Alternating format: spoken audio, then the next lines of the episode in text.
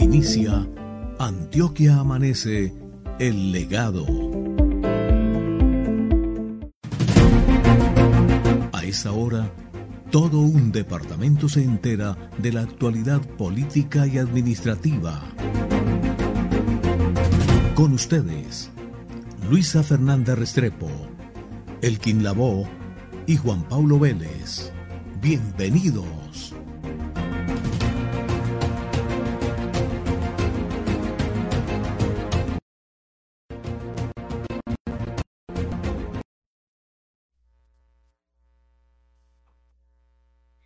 Bienvenidos a esta emisión de Antioquia Amanece el Legado. Los estamos saludando este martes 19 de octubre del 2021 y son las seis en punto de la mañana. Nosotros aquí cumpliendo con nuestra cita informativa, madrugando para ustedes, para entregarles toda la información, todas las noticias, para entregarles eh, noticias de orden público, ciudad, departamento, política, nos pica la lengua, trapitos al sol y todas las secciones que tenemos en este nuevo informativo en el departamento de Antioquia. Nuestro equipo está integrado por el productor Carlos Ramírez, por nuestro realizador audiovisual Leonardo Chica y en la mesa de trabajo estamos los compañeros, los colegas, los amigos haciendo periodismo. Vamos a dar inicio entonces a toda la información. A ustedes gracias por estar otra semana ahí con nosotros día, eh, después de un eh, puente festivo y un fin de semana largo donde descansamos, estamos nuevamente aquí cumpliendo con la tarea. Vamos a dar inicio entonces a toda la información, a todas las noticias. Vamos a saludar a Juan Pablo Vélez.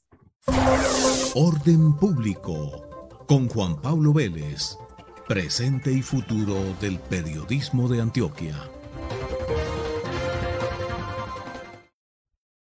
Luisa, buenos días. Un saludo muy especial para usted, para todos los compañeros de la mesa de trabajo, por supuesto, para todas las personas que hasta ahora nos ven, nos siguen y nos escuchan a través de las diferentes redes sociales de Antioquia Amanece el Legado. Sean todos bienvenidos a esta nueva emisión. También saludamos a todas las personas que están a través de los 1440 AM Colmundo Radio.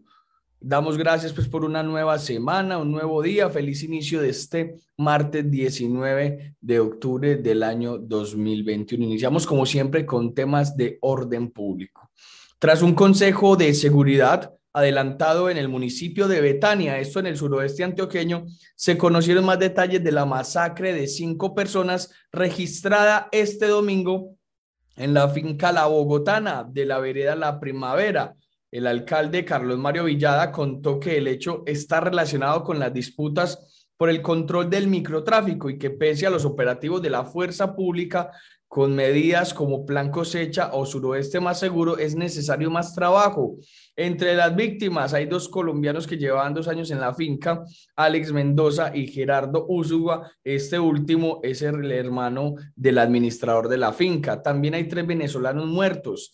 Carlos Carrasco, que trabajaba allí hace un año, y Alejandro y Jever Carrillo, dos hermanos que llegaron hace dos semanas.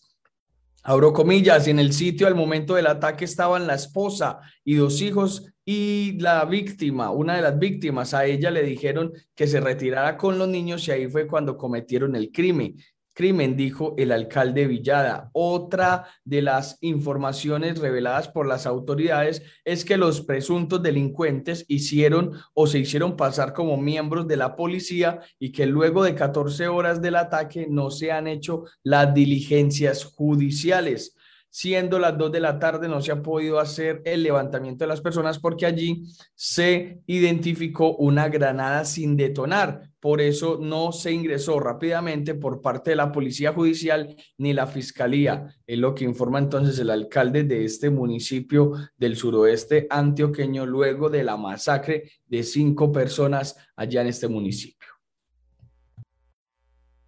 A esta hora saludamos a nuestro compañero Elkin Labo, quien llega con la información de ciudad. ¿Y qué pasa en Medellín? Lo dice Elkin Labo, el periodista de Antioquia.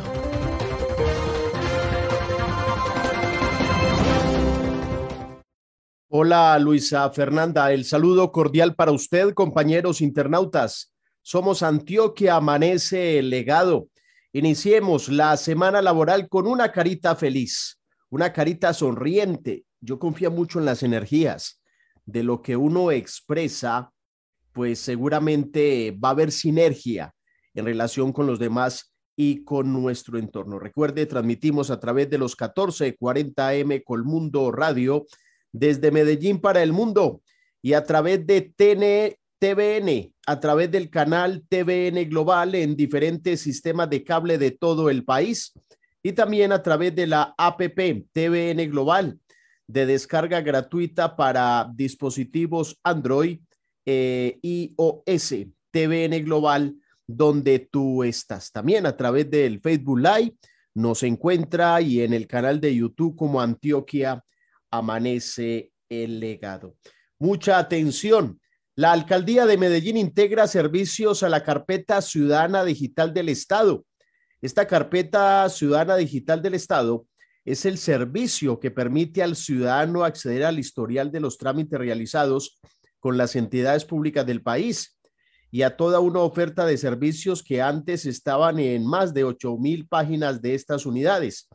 Hay que anotar que esta herramienta fortalece la consolidación de los gobiernos digitales y a la fecha cuenta con más de 7 mil usuarios registrados y con más de 88 mil personas autenticadas a través del portal único del Estado colombiano.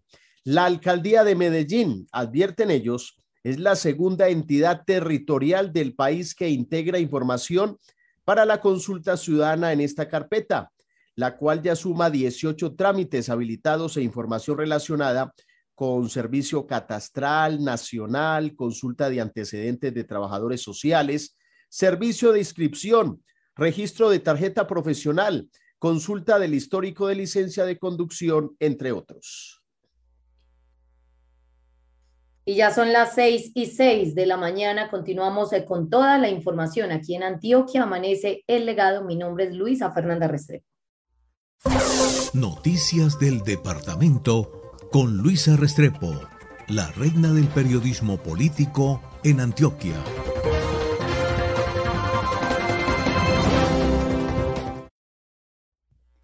Más información del departamento y hay que contar que la Secretaría de Seguridad y Justicia apoyaron la caravana del retorno por la paz y la ituanguinidad. Pues resulta que esta caravana es una iniciativa del gobierno departamental, una iniciativa ciudadana que pretende precisamente acercar a la comunidad a su zona de origen. La Secretaría de Seguridad y Justicia, que acompaña precisamente la caravana, promoviendo de esta manera un mensaje de seguridad y velando por la protección de los ciudadanos que se desplazaron hacia el municipio de Ituango. Fueron 14 eh, buses, más de 30 vehículos, quienes participaron, vehículos particulares, precisamente se sumaron a esta caravana que eh, se dio, se dio lugar precisamente en el departamento de Antioquia. De esta manera, adelanta entonces la Secretaría de Seguridad y Justicia de la Gobernación de Antioquia esta iniciativa en el departamento. Son las seis y ocho de la mañana. Restrepo, Lavó y Vélez son Antioquia Amanece, el legado. La Nación habla en Antioquia Amanece el legado. 6 de la mañana 8. Pese a crítica a suspensión de la ley de garantías, seguirá el proyecto de ley del presupuesto. Recordemos que durante estos días ha habido un debate fuerte en el Congreso de la República pues donde algunos insisten que previo a la jornada electoral que se avecina para el 2022, elecciones al Congreso de la República, elecciones a presidente de Colombia, pues algunos advierten que se suspenda la ley de garantías. Y la ley de garantías simplemente es la imposibilidad que se tiene durante un periodo de tiempo antes de elecciones que el Estado contrate para que no haya influencia precisamente dentro de estos contratos hasta, no sé, en votaciones y demás. Pues de acuerdo con la ponencia del presupuesto que se debatirá, ojo, hoy en el Congreso de la República, ellos advierten que la ley de garantías sí va a quedar, es decir, sí se va a tratar el tema, pero bajo vigilancia de la Contraloría General de la Nación. Hay que decir que este último debate de hoy se hará en las plenarias de la Cámara y el Senado. En la Cámara por un lado y en el Senado por el otro. Ley del Presupuesto General de la Nación para el 2022. A ver con qué platica se va a contar para el 2022.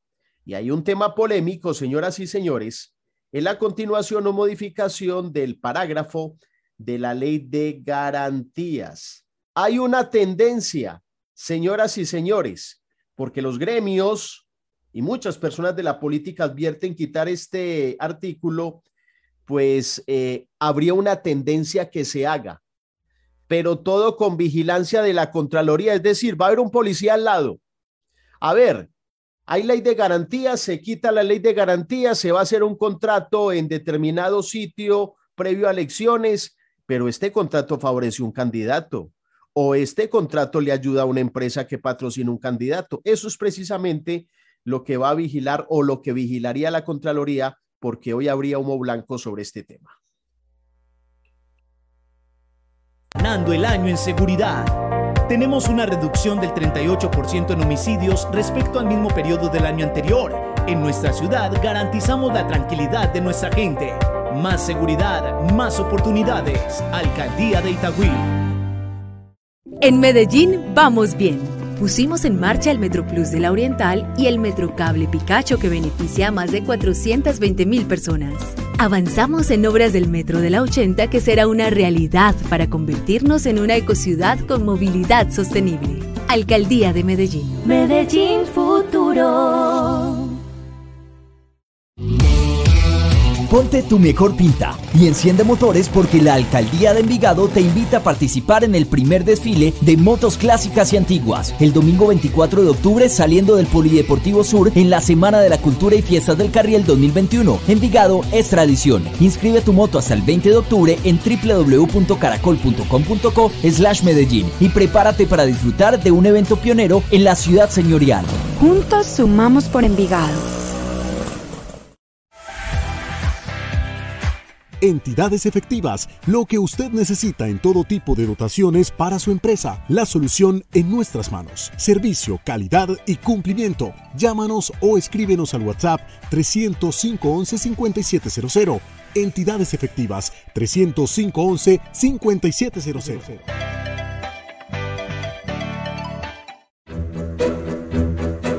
Los pica la lengua. Mm, ¿Con qué irán a salir?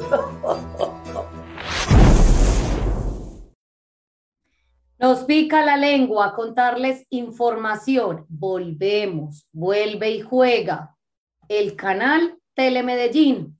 Pues resulta, compañeros, que después de la salida del señor Hernán Muñoz, quien era director del informativo allí, en ese canal, en Telemedellín, y quien no duró más de cuatro o cinco meses, y quien eh, pues le dieron el ácido, le dieron el ácido hace algunos días, pues siguieron eh, normal sus labores allí en el canal, eh, los periodistas trabajando, el gerente de Ninson Mendoza trabajando, todos trabajando porque es la labor, es la labor que se debe cumplir.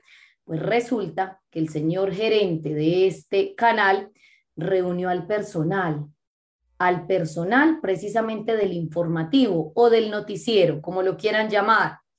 Les dijo estaba muy, muy, muy, muy, muy preocupado porque después de la salida del periodista Hernán Muñoz, el señor Denninson estaba recibiendo amenazas y que eso lo tenía obviamente preocupado. Fue la información que les entregó entonces a los periodistas que hacen parte de ahí, del canal, del noticiero, del informativo, y quedó un sinsabor en el ambiente, un sinsabor. ¿Será que el señor gerente está culpando al señor Hernán Muñoz de esos supuestas, de esas supuestas amenazas que viene recibiendo? Porque justo dijo que inmediatamente después de la salida del señor Hernán Muñoz fue que empezó a recibir esas denuncias o esas amenazas mejor. Quedó un sinsabor en el ambiente.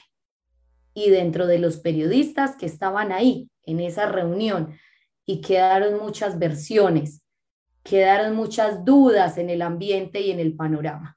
Pero ahí está, el señor lo dijo, el gerente de este canal afirmó que estaba recibiendo amenazas. Compañero Juan Pablo, ¿qué le está picando la lengua? Luisa, 6 de la mañana, 15 minutos, nos pica la lengua y es contarles sobre el Consejo de Medellín.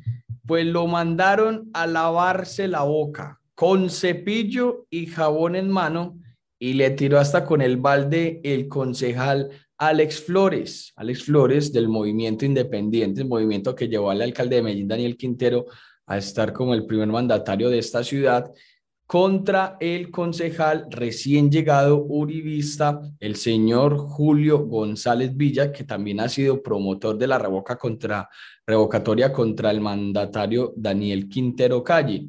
Todo se da entonces cuando eh, en un video que ya está en nuestras redes sociales, eh, Alex Flores recuerda lo que dijo Julio González Villa sobre las universidades, comparando las privadas con las públicas aquí en la ciudad de Medellín. Esto en el proceso de la escogencia del Contralor de la ciudad de Medellín. Eh, pues entonces veamos y escuchemos al concejal Alex Flores. Inicia primero entonces el señor Julio González Villas y es recordado por lo que dijo entonces en la comparación con las universidades de la ciudad de Medellín. Antioquia que la Escuela de Ingeniería de Antioquia. No es lo mismo la Universidad Bolivariana la Universidad EAFIT que el CENSA. No es lo mismo. Un discurso clasista, fascista, racista en contra de estudiantes y egresados de las universidades públicas en contra de estudiantes de instituciones para el trabajo y el desarrollo humano, en contra de instituciones que representan la fuerza laboral de este país como el SENA. Son esas instituciones y sus estudiantes las que han llenado las calles de Colombia de dignidad para garantizar derechos de los que usted goza hoy sin merecérselos. En nombre de esos estudiantes, yo quiero exigirle respeto. Respeto por la universidad pública. Respeto por las instituciones para el trabajo y el desarrollo humano, que usted tan denigrantemente compara, haciendo alusión a instituciones privadas, como si el hecho de haber tenido plata lo hiciera mejor persona. A usted que es egresado de la Universidad Pontificia Bolivariana, pero que no representa los valores de esa universidad. Por eso lo echaron de allá cuando era profesor porque usted no representa los valores de la Universidad Pontificia Bolivariana, no representa ningún valor de la academia en Colombia. Yo lamento decirle que si va a hacer réplica, se va a tener que hacer esa réplica a usted mismo. En nombre de los estudiantes de este país, yo no me voy a quedar a escucharlo, porque me parece indigno tener que quedarme aquí a escucharlo escupir sandeces de esa boca. Lo que sí le voy a regalar, doctor Julio, lo que sí le voy a regalar es este cepillo y este jabón para que se lave la boca antes de hablar de los estudiantes en Colombia. Se lo voy a dejar aquí. No se lo compré en el Carulla porque los que estudiamos en universidad pública y nos endeudamos con el ICETEX no nos alcanza para el Carulla, pero se lo compré en el de uno y cumple su función, que es lavarle la boca. Yo terminaría esta intervención diciéndole bufón clasista, pero creo que basta con decirle uribista ramista. Gracias, presidente. Hasta con el balde le dio el señor Alex. Que no le dice bufón, bufón que clasista, pero le dijo pero entonces que prefiere decirle otra cosa y le dijo otra cosa. Muy fuerte, muy fuerte la verdad. Sí. Ese mensaje, esas expresiones. Y seguimos observando, aquí muy de acuerdo con la compañera Luisa Fernanda, qué espectáculo, qué circo el Consejo de Medellín en este momento. Y sobre, eso, sobre todo con frases peyorativas y ofensivas, el uno al otro y el otro al uno. ¿Se sacarán los trapitos al sol? ¿A quién se le secarán? ¿A quién se le quedarán mojados? Trapitos al sol. 6 de la mañana, 19 minutos. Por este lado, los Paolos. El famoso matiz que coordina, dirige doña Paola Holguín y que tiene a su secon. Hablamos de Simón Molina, concejal de la ciudad, donde ha sido, es más, yo creo que si hablamos de, de, carrera, de quién va punteando semanalmente el que cuestiona más en este momento, Daniel Quintero, creo que le está ganando unos dos, tres metros Simón Alfredo Ramos, porque qué mana de cuestionamientos, qué mana de cuestionamientos, pero Pero hay que decir que doña Paola Holguín está de frente metida en la pelea, si cabe la expresión, contra don Daniel Quintero, alcalde de Medellín. Oiga, el alcalde sí dormirá bien. Es que qué mana de cuestionamientos, el uno señala al otro, el otro lo defiende, el uno entra acá, el otro va por allá. Pues esto escribió, señoras y señores, Paolo Holguín dice, abro comillas, el ataque desde la administración municipal de Medellín contra toda nuestra institucionalidad, contra lo que somos y lo que hemos construido, nos obliga a unirnos para responder de manera audaz en defensa de nuestra ciudad. Ah, pero como es habitual, el alcalde no se quedó callado. Abro comillas, dice Daniel Quintero. Senadora Holguín, a pesar de mi gratitud a usted y su movimiento Los Paolos por su traición a Ramos que permitió nuestra victoria, aquí paro, porque Luisa, recordemos que, y esto no es decirlo eh, como noticia porque lo hemos escuchado, Juan Pablo también, y es la cercanía de los Paolos con Federico Gutiérrez, alcalde de Medellín. Y el rumor en su momento, dicen que de los pequeños rumores surgen las grandes noticias, pero el rumor también hay que oficializarlo, si eso no. Es que en campaña anterior a la alcaldía de Medellín, el candidato de Federico Gutiérrez era Santiago Gómez. Y el rumor decían que muchos de esos votos hacia Santiago fueron por los Paolos y su matiz y sus líderes y demás, cosa que ellos han advertido que no fue así.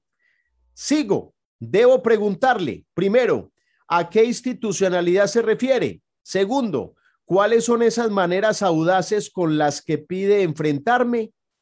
Ahí está el tema, pero qué vainazo le echó Daniel Quintero a la senadora Holguín.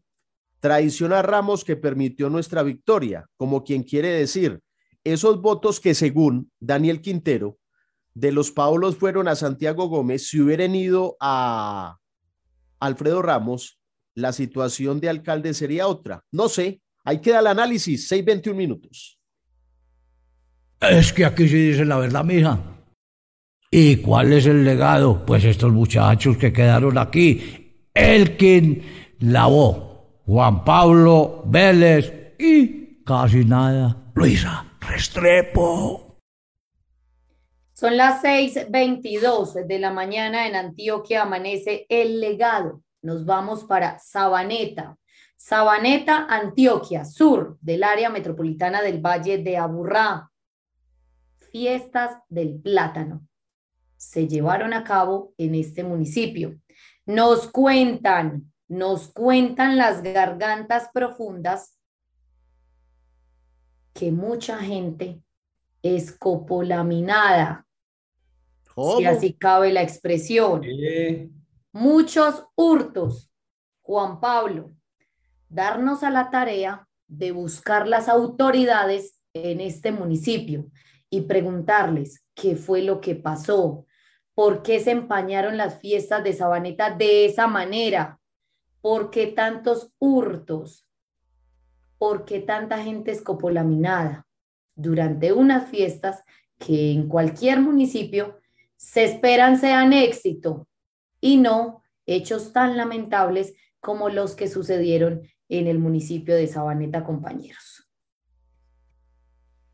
6 de la mañana, 23 minutos, y es a propósito, compañeros internautas oyentes, una encuesta una encuesta que pues, realizaron entre el Centro Nacional de Consultoría CNC y la revista o el medio de comunicación Semana, y es la evaluación de si la ciudad va por buen camino o no. Responden entonces eh, los ciudadanos a nivel nacional esta pregunta. ¿Usted cree que su ciudad va por buen camino? Eh, pues a Medellín con el alcalde Daniel Quintero, dice que sí, el 55% de los encuestados, seguido del eh, alcalde de Barranquilla, el señor Jaime Pumarejo, con el 51%, el alcalde de Cartagena, William Dauchamat, el señor, eh, el 39% de los encuestados dice que sí. En Bogotá, sobre la alcaldesa Claudia López, dicen que el 23% dice que sí, el 23% de los encuestados dice que sí. Y, el, y en el municipio de Cali, ciudad de Cali, con el alcalde Jorge Iván Ospina, dice que sí, el 20%. En la, encuesta, en la encuesta entonces que hace el Centro Nacional de Consultoría junto a la revista Semana. Ya son las 6:24 de la mañana.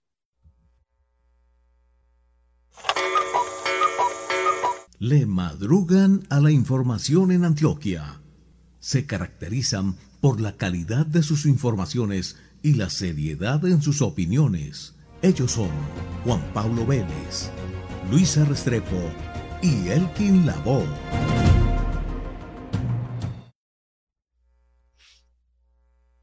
6.25 de la mañana, más información, más noticias, más contenido periodístico aquí en Antioquia amanece el legado. Compañeros, esta semana, como ya lo habíamos hablado en Consejo de Redacción, pues vamos a hablar de ese proceso de elección de rector en el Politécnico Colombiano Jaime Isaza Cadavid. Vamos a hablar con esas personas, esos aspirantes, esos nombres que están ahí en la baraja y que tienen la intención, obviamente, de llegar a la rectoría, a la rectoría del Politécnico. Hoy está en cabeza del señor Libardo Álvarez Lopera, pero llega una nueva jornada electoral, si así la podemos llamar, para elegir a ese nuevo rector. Ya el cronograma está listo esta semana, presentan su entrevista, presentan eh, sus exámenes de conocimiento.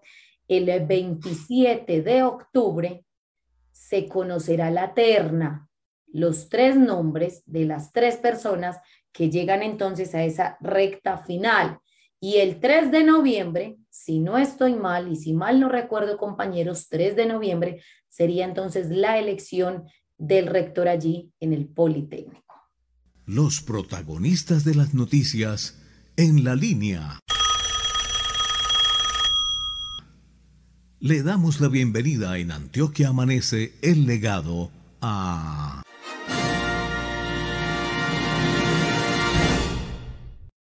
Él es Sergio Roldán, es precisamente una de esas personas que están hoy aspirando a la rectoría del Politécnico Colombiano Jaime Isaza Cadavid, pero hoy en la actualidad es el secretario o el director de turismo en el departamento de Antioquia. También lo conocemos como exgerente de Indeportes Antioquia. Director, buenos días, bienvenido a Antioquia, amanece el legado. Luisa, buenos días. ¿Cómo vamos vos y todos los oyentes? A todos los que están ahí sentados, un abrazo. ¿Qué podemos decir, secretario, de esa actualidad, precisamente en su dependencia y en turismo en el departamento de Antioquia en medio de esta pandemia? Pues sabemos que el gobernador Aníbal Gaviria Correa siempre ha eh, trabajado por esa reactivación económica después del año 2020 tan difícil que vivimos. Desde su dependencia, ¿qué podemos decir? ¿Cuál es la actualidad? Bueno, pues el turismo es como el, como el oro en polvo hoy, porque es la oportunidad de desarrollo económico más óptima que tienen los territorios. Pero el tema de las vías, el tema del orden público, la falta de capacidad de algunos territorios sin hospitales, sin capacidad hotelera y eso pues lo hace muy difícil. Por eso se creó esta dependencia. El doctor Aníbal Gaviria fue muy visionario, generó una estrategia para crear desarrollo económico en la región a partir del turismo. En esta semana de receso, el comportamiento fue como en una semana antes de pandemia que hubo una ocupación hotelera muy alta. Eh, la ocupación hotelera de Antioquia está por encima del 50% y en esta, en esta semana hubo ocupación en territorios como el sudoeste o el occidente, eh, el oriente, por encima del 70 y el 80%. Eso, eso pues nos hace pensar que la gente está saliendo a los pueblos y está consumiendo y durmiendo en los pueblos, necesitan salir y, meterse al, al agua y, y tener experiencias pues en, esos lugares y eso es, hace que, que le genere pues como una alerta a los municipios preparando para el turismo y ahí estamos nosotros cuadrando todo con ellos para que el turismo llegue de manera óptima y sin atentar pues contra el legado patrimonial y cultural de los, de los municipios, que ya nos ha pasado con algunos. Es cierto, es cierto. Eh, el fin de semana estuvimos visitando algunos municipios y qué cantidad de gente. Y claro, pensar siempre que el COVID no ha terminado, pero hay una reactivación del turismo y económica importante. Vámonos para el poli. Ustedes de la Secretaría de Turismo, porque usted aparece dentro de los candidatos 14 inscritos para llegar a gerenciar, administrar, ser el rector de esta querida institución universitaria Politécnico Jaime Isaza Cadavid. Ustedes de la Secretaría de Turismo, usted mira de reojo y dice, vea, el poli tiene estas necesidades, veo como fortaleza al poli en este tema. Hagamos esa analogía. Pues, a ver, el, en el tema es que la educación superior hoy es otra. En el mundo ya se venía cambiando el esquema de formación intelectual a nivel superior. En Colombia todavía no, todavía, todavía las universidades no les, no les da nada ofrecer programas que no se necesitan. Ya pues como formando para el desempleo, para que la gente estudie algo en lo que va a salir y no va a conseguir qué hacer, porque ya no necesitamos, estamos sobre, sobre demandados, tenemos demasiados administradores, abogados, contadores, psicólogos, eh, periodistas, periodistas. Comunicadores todavía no están entre los cinco, pero, ah. pero están, están, hay muchos, hay demasiado eh, en el mercado y necesitamos, necesitamos ingenieros, necesitamos arquitectos, médicos, artistas, y para que eso pase, la universidad tiene que formar gente que el territorio necesite. La universidad no está para, y la pública menos, para hacer que la gente se ocupe. Eso no es una guardería de adolescentes, es una formación de capacidades para el futuro de los territorios. Las capacidades intelectuales son las que cambian la, pues el, el entorno y lo las que cambian la visión a, futuro del, de las ciudades y de los países. Y, y creo pues que enseñando más de lo mismo en territorios donde no se necesita lo que se está generando y que además de eso perdemos cinco años de un estudiante mientras él se forma con todo en contra, comiendo poquito, caminando mucho, casi no durmiendo, tomando tinto día y noche, para que salga a esperar años sin, sin poderse ubicar, porque el mercado no necesita más de lo que se está ofreciendo. Creo que es una, creo que es una alerta que tenemos que atender hoy y el mundo ya cambió a nivel de formación y creo que nos toca a nosotros en Colombia empezar a dar ese giro. Sí, de acuerdo con esa respuesta y las necesidades que usted eh, pues expone, ¿cuál es esa propuesta bandera usted como aspirante a la rectoría del Politécnico Jaime Sasa Cadavid? Bueno, el polio necesita diversificarse, ha hecho cosas muy, muy importantes, pero creo que hay que aumentar la capacidad del departamento en bilingüismo, es necesario tener una, una doble lengua, eso es urgente, es necesario con apoyo a la virtualidad generar nuevas propuestas. El, el, estatuto nos tiene que permitir formar con apoyo a la virtualidad, o sea, ya la ya post pandemia la formación tiene que ser otra ya es hoy una realidad, una realidad que la formación tiene que ser post, pandemia, tiene que ser con apoyo de la virtualidad. Eso, eso, por ejemplo, ni siquiera el lo contempla. Eh, y post pandemia, nosotros que damos clase en las universidades, nos tocó recibir los estudiantes que graduaron de 11 para darles clase el primer semestre del 2021. Pues yo creo que nos falta un poquito formarnos en, en educación con apoyo a la virtualidad. Y además de eso hay que enseñar a, enseñarlos a pensar. Hoy están aprendiendo a, a responder para un examen y hace 20 años las universidades formaban gerentes, formaban eh, directores, gente con capacidad de decidir y sumar y restar. Hoy forman investigadores que escriben papers que eso no está mal, pero ya, pero cambió, cambió otra vez el rumbo del mundo. El mundo necesita hacer hoy. Hacer implica que el profesional se unte un poquito las manos, porque tenemos muchos directores y muy poquitos eh, operativos, muchos que se sientan a mandar, pero muy poquitos que se ponen a operar y a actuar. Y hoy necesitamos gente que se meta al barro y la formación tiene que estar en esa línea. No porque sea indigno eh, meterse a operar, sino porque si yo voy a meter a operar, pues entonces no formo a un ingeniero para que trabaje de técnico, ni formo a un abogado para que trabaje de distanciador en un juzgado. Pues no, no pierdo de tiempo que no lo tengo.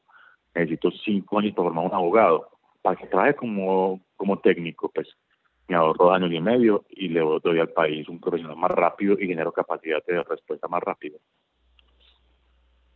Secretario, le voy a preguntar tal cual lo escuché. Pues ahorita, al inicio de esta entrevista, contábamos y decíamos que aquí, en Antioquia Amanece el Legado, pues hicimos un trabajo periodístico investigativo frente a ese proceso de elección del rector del Politécnico Colombiano Jaime Isaza Cadavid. A cada una de esas 14 personas que están como aspirantes en la lista, pues eh, buscamos información sobre ellos, eh, analizamos, preguntamos para poder hacer hoy esta actividad aquí en Antioquia Amanece Legado y lo vamos a hacer durante toda la semana. Voy a la pregunta. Cuando preguntamos por el señor Sergio Roldán, pues lo primero que nos dijeron, hmm, hmm, hmm, le pegaron una bajoneada de pasarlo de Indeportes Antioquia a la Secretaría de Turismo. Pregunté yo, pero ¿por qué si la Secretaría de Turismo hoy lidera precisamente la reactivación económica en el, en el departamento de Antioquia. Le pegaron una bajoneada de pasarlo de Indeportes al turismo. Y hoy ya está buscando ser rector del Politécnico Colombiano Jaime Sasa Cadaví. ¿Por qué ese cambio de cargos? ¿Por qué esa inestabilidad laboral? No, inestabilidad, no. Estamos en, en un gobierno donde todos tenemos unas capacidades técnicas muy específicas. Mi capacidad es crear eh, algunas instituciones, así como lo hicimos con, con la ASI, como lo hicimos con Sapiencia, eh, y cuando se, se, crea una institución, me ponen a mí ahí, porque digamos que la articulación para que no se crea, para que una institución se cree, se necesitan muchos actores articulados en torno a ese propósito, y esa es una de mis capacidades, que es eh, congregar en torno a un propósito. Para mí fue un, antes fue como un premio estar en, en la Secretaría de Turismo, porque es, es la oportunidad de crear algo más.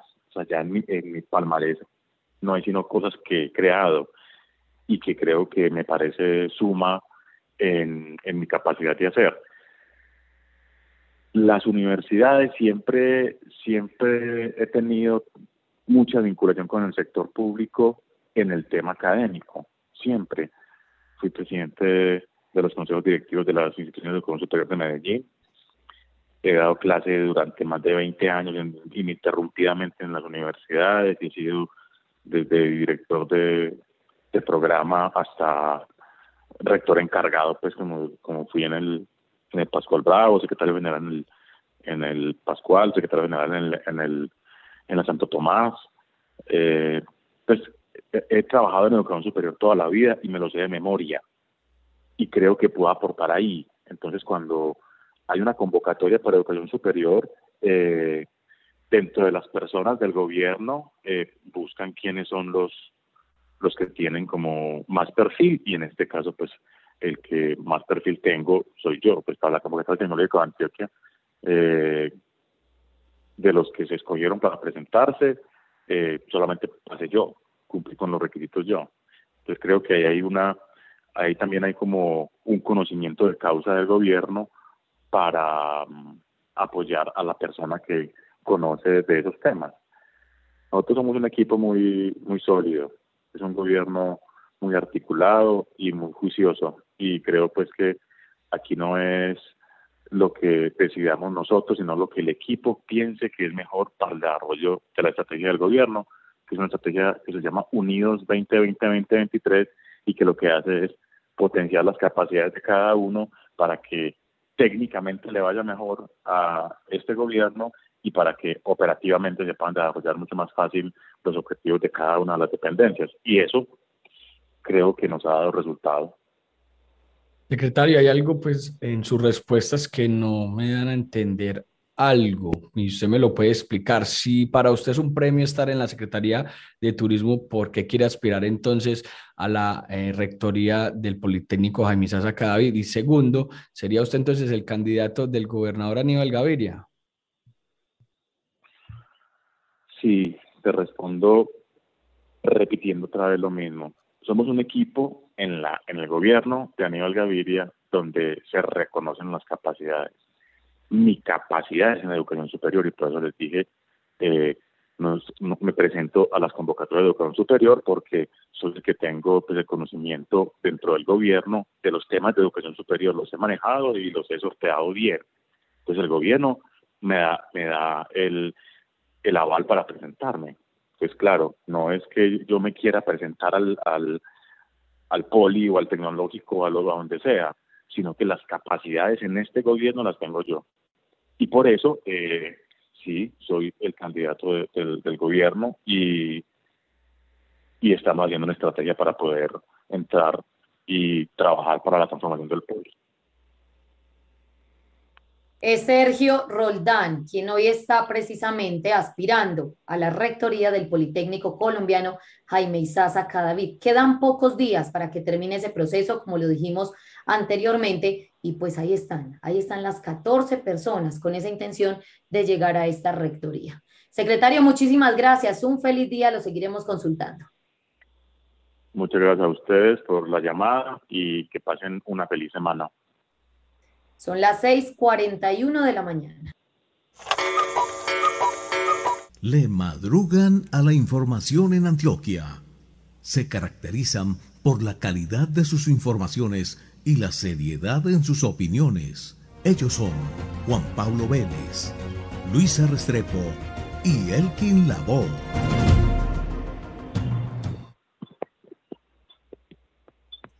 6:42 de la mañana. Más información con Elkin. Oiga, eh, a propósito, y es bueno reiterar cuáles son esos aspirantes a llegar, uno de ellos a la rectoría del Politécnico Jaime Isaza Cadavid. Tenemos algunos datillos en el Nos Pica la Lengua y vamos a ir desarrollándolos. Voy a leer de corrido como cuando se lee una nómina de fútbol. Los 11 jugadores, aquí son 14. Hermes Javier Gutiérrez, Francisco Zapata, Jairo Alexis Osorio Saraz, Gerardo Orrego Lombana, Ricardo Andrés Suaza González, Sergio Roldán Gutiérrez, Rubén Darío Vázquez Salazar, Jorge Orlando Soto Giraldo, Libardo Álvarez Lopera, Mauricio Caro, Jonathan Arroyave, Iván Darío Ortega, Rodolfo Correa, Luis Gonzaga Martínez. De una vez les cuento quiénes son los candidatos del gobernador de Antioquia, que mandó una tripleta, mandó tres. Sergio Roldán, lo acabamos de entrevistar. Jonathan Arroyave y Rodolfo Correa. Rodolfo Correa. La verdad no tengo muy claro mm, el nombre de Jonathan Arroyave, de dónde viene, pero reitero, ahí está Sergio Roldán, Jonathan Arroyave y Rodolfo Correa. Claro que hay otros señores que se llama Hermes Javier Gutiérrez, exsecretario de Educación de Girardota y actualmente miembro de la Universidad Digital. Más adelante les estaremos dando más datos. Los protagonistas de las noticias en la línea. Le damos la bienvenida en Antioquia Amanece el legado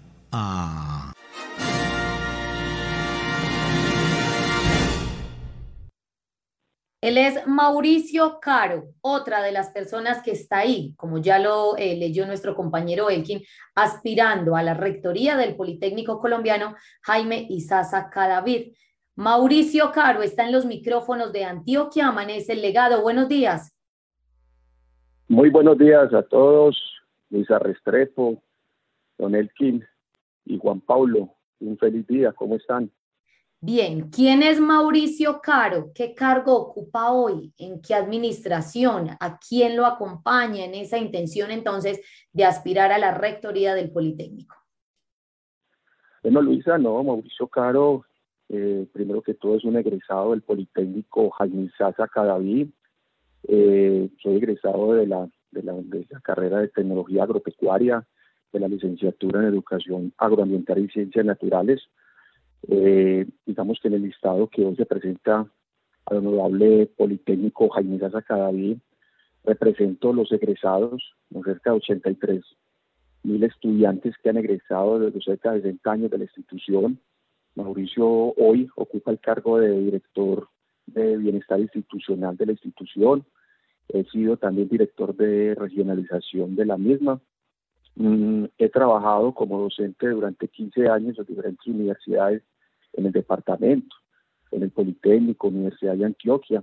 Realmente soy egresado de la Universidad Bolivariana en mi posgrado de Educación Ambiental y el magíster en Educación. Igualmente, pues he realizado o trabajado mi trayectoria en diferentes sectores en, manejo ambiental, ha sido como fuerte, y la parte de educación. Principalmente, pues he sido funcionario de la Contraloría Departamental, de la Personería Área Metropolitana, trabajando mucho el esfuerzo de la educación ambiental en el departamento.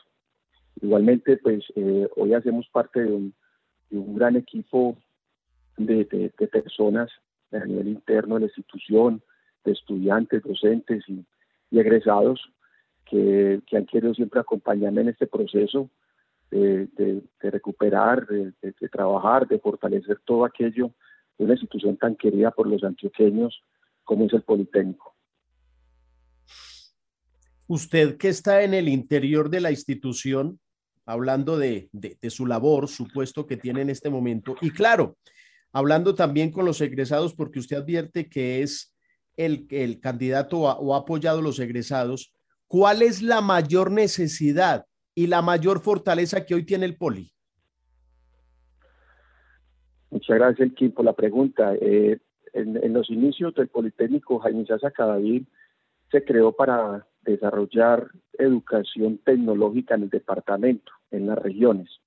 Es una de las fortalezas que tenemos. Hoy tenemos hoy tenemos una sede muy importante en la región de Urabá, hoy tenemos una sede supremamente importante en la región del suroeste antioqueño, en el municipio de Río Negro digamos que ese fortalecimiento de las regiones, en el acompañamiento de la educación superior, hoy, eh, digamos que en, los nuevos programas, en la realidad que vivimos hoy, va a ser muy importante, porque venimos trabajando fuertemente en llevar no solamente programas técnicos y tecnológicos, sino profesionales a estos espacios. Pues digamos que hoy muy importante para la institución es la construcción colectiva y la participación de todos. La gente del poli es muy querida, muy estudiosa, muy trabajadora. Los jóvenes son jóvenes buenos, jóvenes inquietos, jóvenes que hoy participan activamente en muchos de los, de los desarrollos que tenemos en, el Politécnico. Jóvenes nos cuenten que nuestros jóvenes son de extracto 1, 2, 3, que el 80% de nuestros estudiantes, de esos estudiantes, el 60% son estudiantes de extracto 1, 2. Son estudiantes que vienen, digamos, con muchas capacidades eh, adquiridas con la intención de salir como profesionales.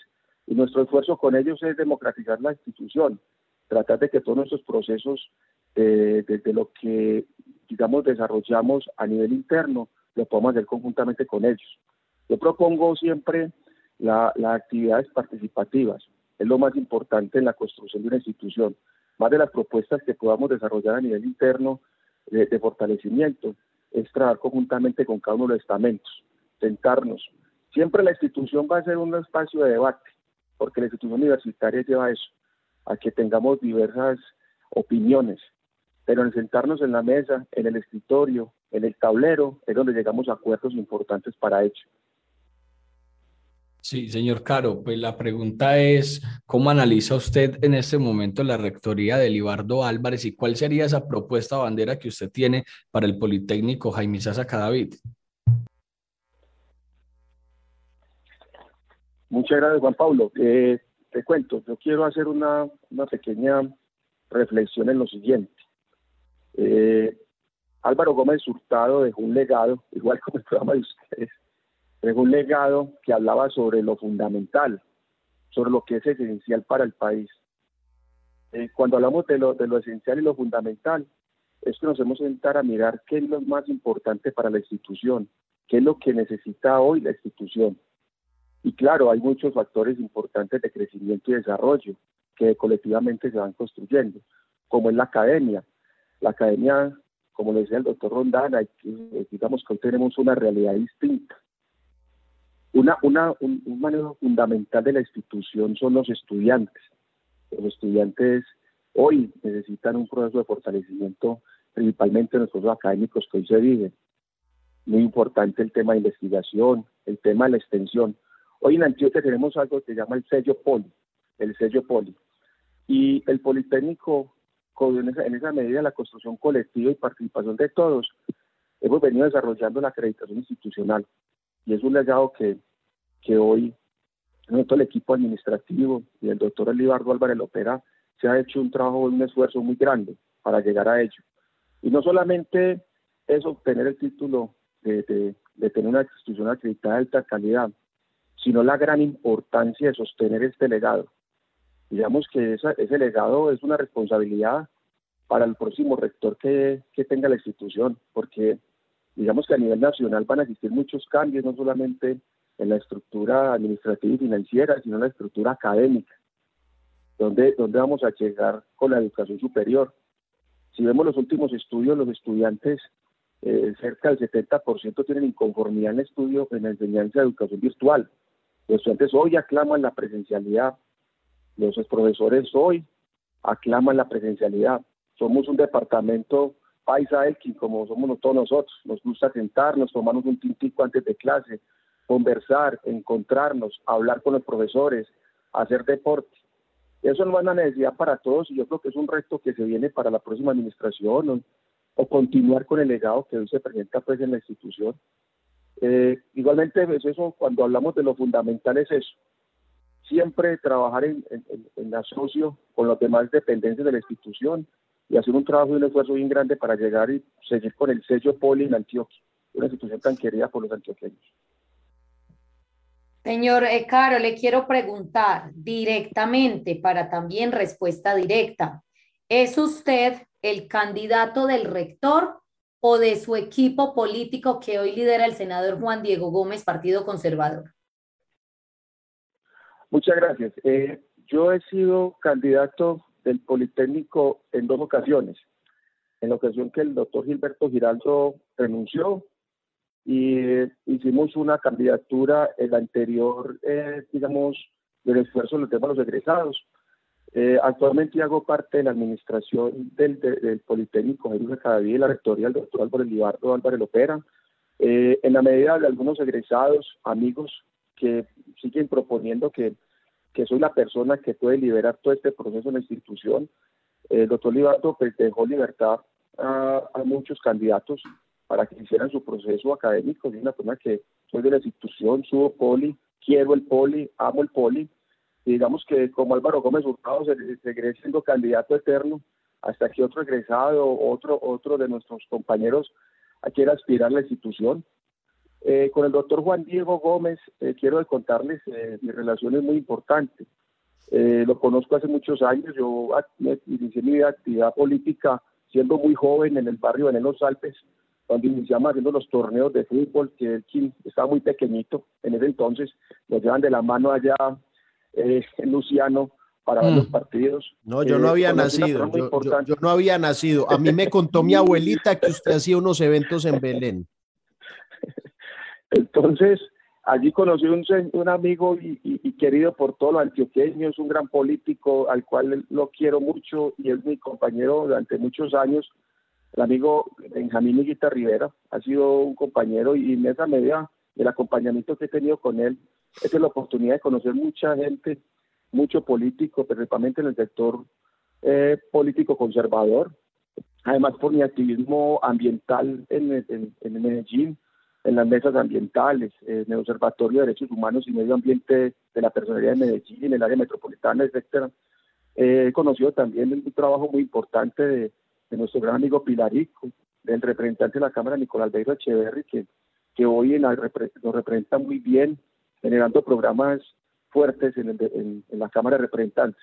Entonces, pienso que ahora en, esta, en este tema de lo, de lo académico y, lo, y, lo, y, la vía por la rectoría, eh, existen muchas, muchos eh, miembros del Consejo Directivo que hacen parte del, Gobierno Nacional, del Departamento.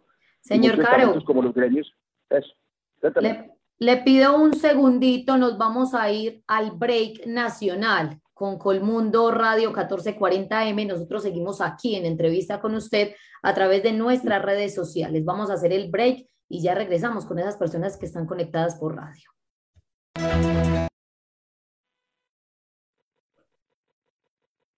Continuamos aquí a través de nuestras redes sociales. El invitado en eh, los micrófonos de Antioquia Amanece Legado es Mauricio Caro, pues aspirante a la rectoría del Politécnico Colombiano Jaime Isaza David. Señor Caro, continúe, por favor.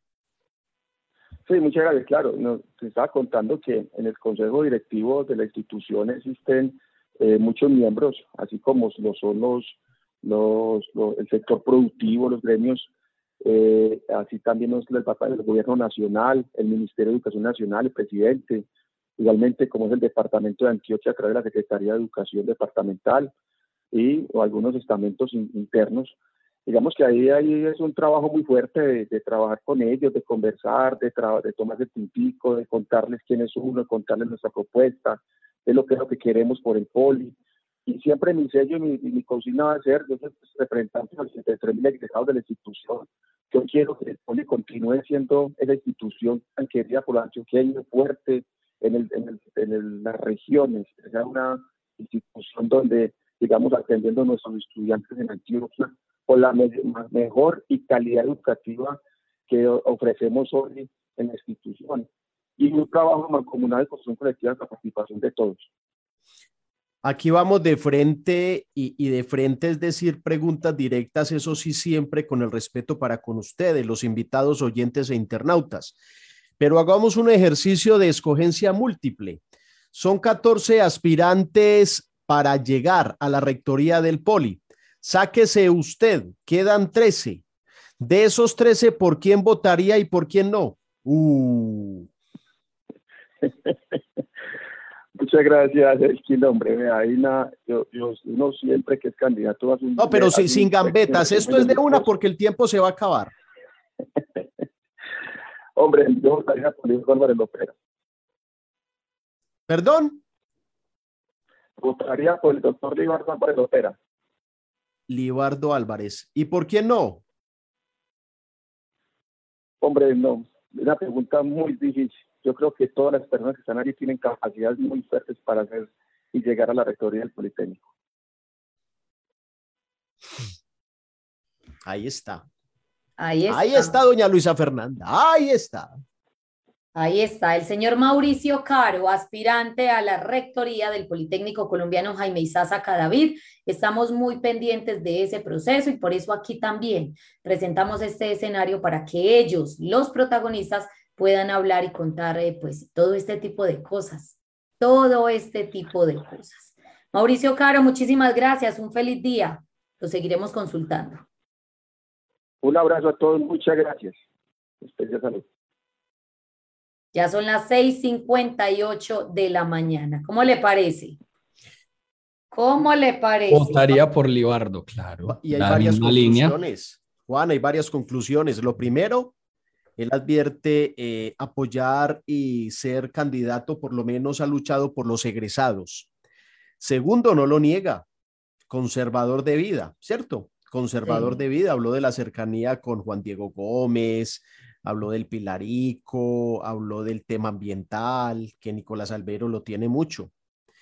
Habló eh, sacándose él a la pregunta de los 13 siguientes por quién votaría y directamente fue contundente, Libardo Álvarez Lopera. ¿Por quién no? Ahí el hombre hizo una gambeta, se quedó calladito con el tema.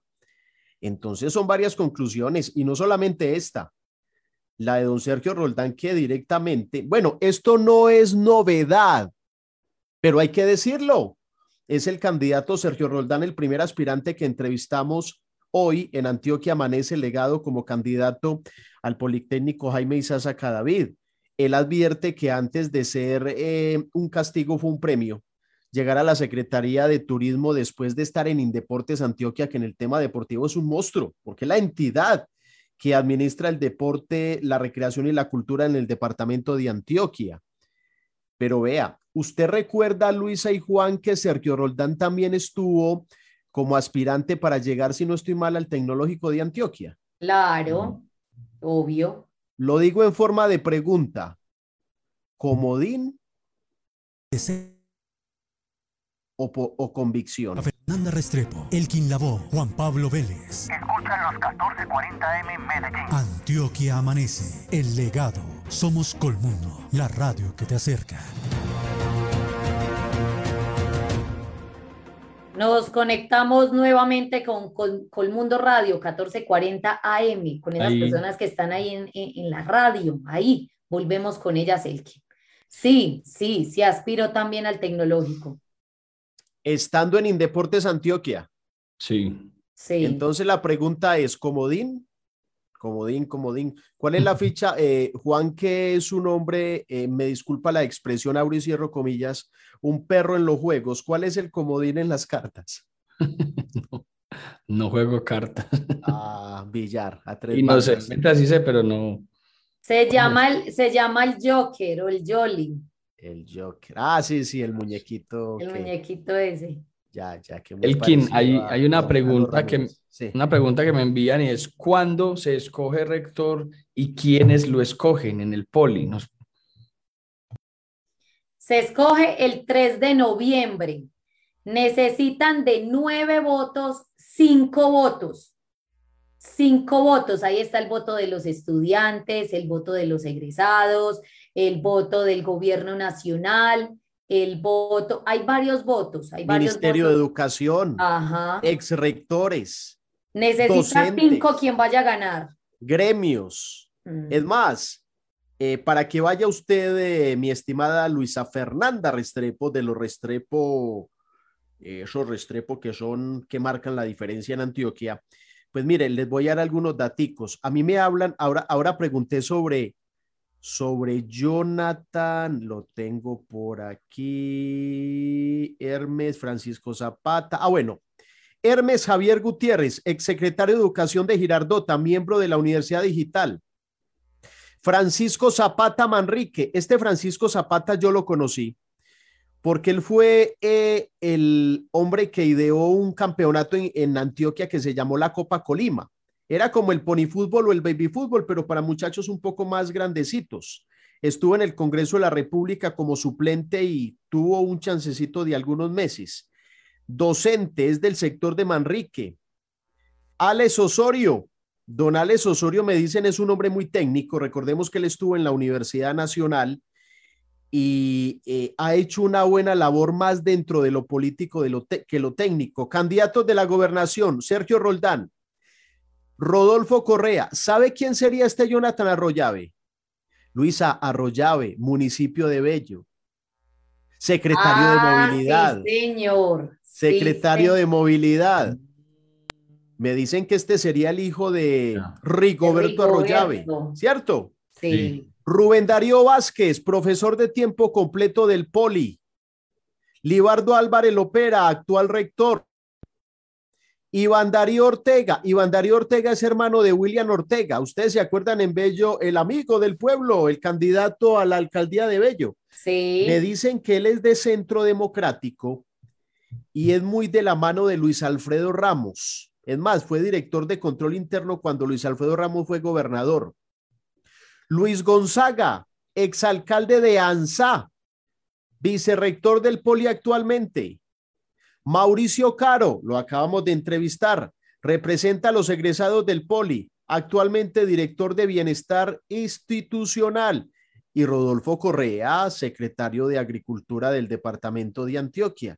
Ahí están los nombres. El que quiere más, que le piquen caña. ¿Qué más hacemos? Aquí los entregamos todos. En Antioquia amanece el legado, lo que es noticia. Lo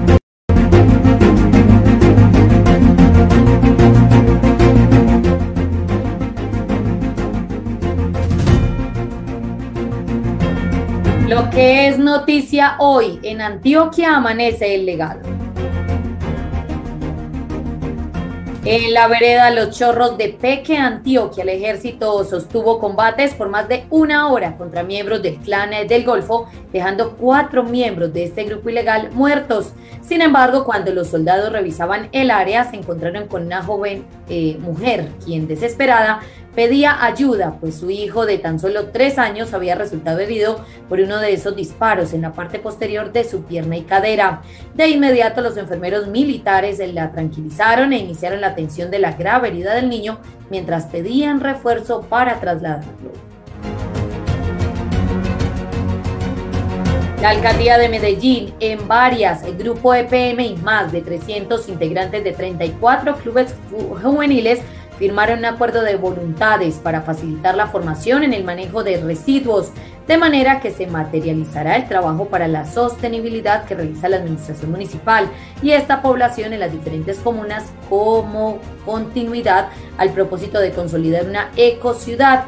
El acuerdo que inicialmente acoge a más de 300 integrantes de grupos con enfoque de ecología y sostenibilidad en 10 comunas 1, 3, 5, 6, 7, 8, 11, 12, 13 y 15 y los cinco corregimientos de la ciudad. Contempla procesos de capacitación, formación, elaboración de proyectos a través de en varias y participación en actividades de la entidad, entre otras acciones que contribuirán con el fortalecimiento de la cultura ciudadana del aseo.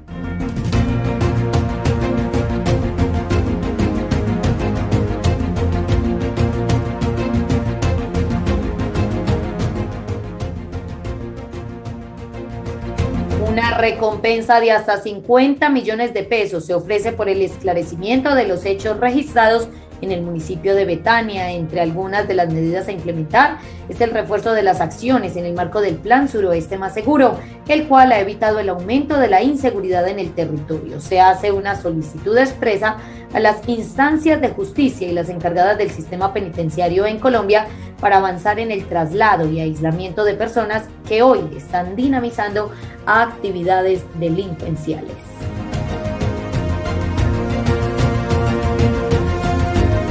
Tras un consejo de seguridad adelantado en Betania, suroeste antioqueño, se conocieron más detalles de la masacre de cinco personas registrada este domingo en la finca La Bogotana de la vereda la Primavera La Sucia. El alcalde Carlos Mario Villada contó que el hecho está relacionado con las disputas por el control del microtráfico y que pese a los operativos de la fuerza pública con medidas como plan cosecha o suroeste más seguro, es necesario más trabajo. La alcaldía de Medellín integra servicios a la carpeta ciudadana digital del Estado. La carpeta es el servicio que permite al ciudadano acceder al historial de los trámites realizados con las entidades públicas del país y a toda una oferta de servicios que antes estaban en más de 8.000 páginas de estas entidades. Esta herramienta fortalece la consolidación de los gobiernos digitales y a la fecha cuenta con más de 7.000 usuarios registrados y con más de 88.000 personas autenticadas a través del portal único del Estado colombiano. Para consultar el histórico de paz y salvo del impuesto predial de la alcaldía de Medellín, la ciudadanía debe ingresar a la carpeta ciudadana digital, dar clic en la, en la pestaña Historial de trámites y allí podrá conocer el histórico de este en qué fechas y cuántas veces lo ha generado. Para poder visualizar los movimientos deben haber solicitado el documento previamente en la página web de la Alcaldía de Medellín. La carpeta está disponible en el portal único de Estado colombiano www.gov.co a través del botón Carpeta Ciudadana o en el enlace directo Carpeta Ciudadana.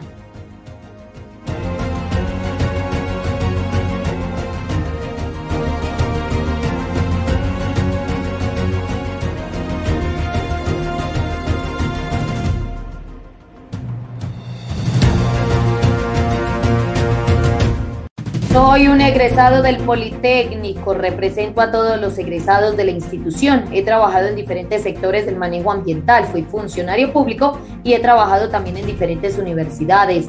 La gran fortaleza es que tenemos sedes en diferentes regiones de Antioquia. Es muy importante para la institución la participación y construcción de todos los estudiantes del Poli que tienen muchas capacidades. Cuando hablamos de lo esencial y lo fundamental es que tenemos que mirar qué es lo que se necesita urgente en la institución los estudiantes hoy necesitan un proceso de fortalecimiento de los programas. He sido candidato del Poli en dos ocasiones. Quiero la institución y seguiré siendo candidato hasta que se pueda.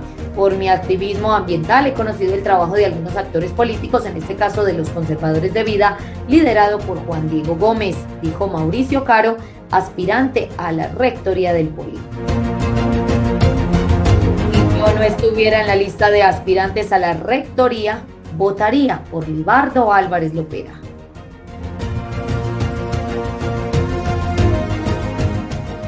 Por su parte, Sergio Roldán, también aspirante a esta rectoría, dijo en esta semana de receso el comportamiento turístico fue como antes de iniciar pandemia, lo que muestra que las personas están saliendo. El tema es que la educación superior hoy es otra. En Colombia todavía las universidades no les da a ofrecer programas que no se necesitan. Estamos sobredemandados en algunas profesiones. El poli hoy necesita diversificarse. Hay que aumentar la capacidad de la institución. Falta un poquito de formación en educación con virtualidad. Hoy eh, no hay una inestabilidad laboral, estamos en un gobierno donde tenemos unas capacidades específicas. Para mí fue un premio estar en la Secretaría de Turismo con la oportunidad de crear algo más. Tengo conocimiento y capacidad del gobierno de Aníbal Gaviria, me permitió ser el candidato. Sí soy el candidato de Aníbal Gaviria, dijo Sergio Roldán.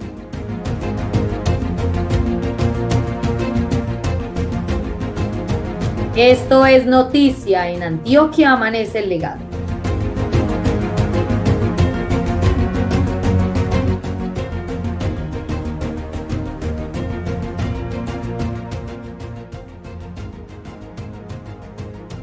Vigilamos y controlamos los recursos públicos, haciendo énfasis en la evaluación de las políticas públicas y la protección de los recursos naturales, con la participación activa de la comunidad para un desarrollo sostenible.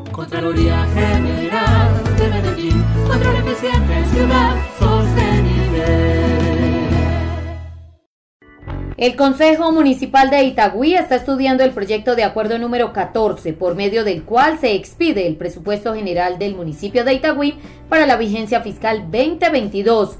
Se determinan los ingresos y se clasifica el gasto. Acompáñanos, las sesiones son transmitidas por Facebook, arroba Consejo de Itagüí Oficial.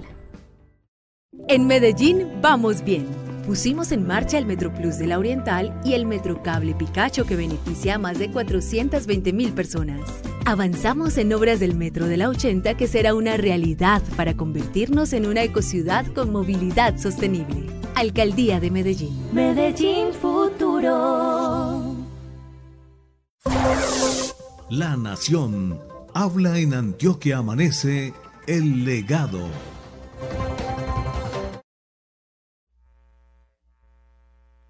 Siete de la mañana, 12 minutos. Gracias por continuar con nosotros. En Antioquia amanece el legado, el legado. Vamos a hacer una ronda informativa por los medios nacionales y ver qué están diciendo sobre el departamento de Antioquia a las 7 y 13 de la mañana. Iniciamos. En Támesis, Antioquia exponen razones para impedir ingreso de megaminería. Denuncian caso de discriminación en el metro de Medellín. Proyecto agroalimentario ha beneficiado a 25 mil productores en Antioquia. El balance lo entregó el secretario de Agricultura del departamento, Rodolfo Correa.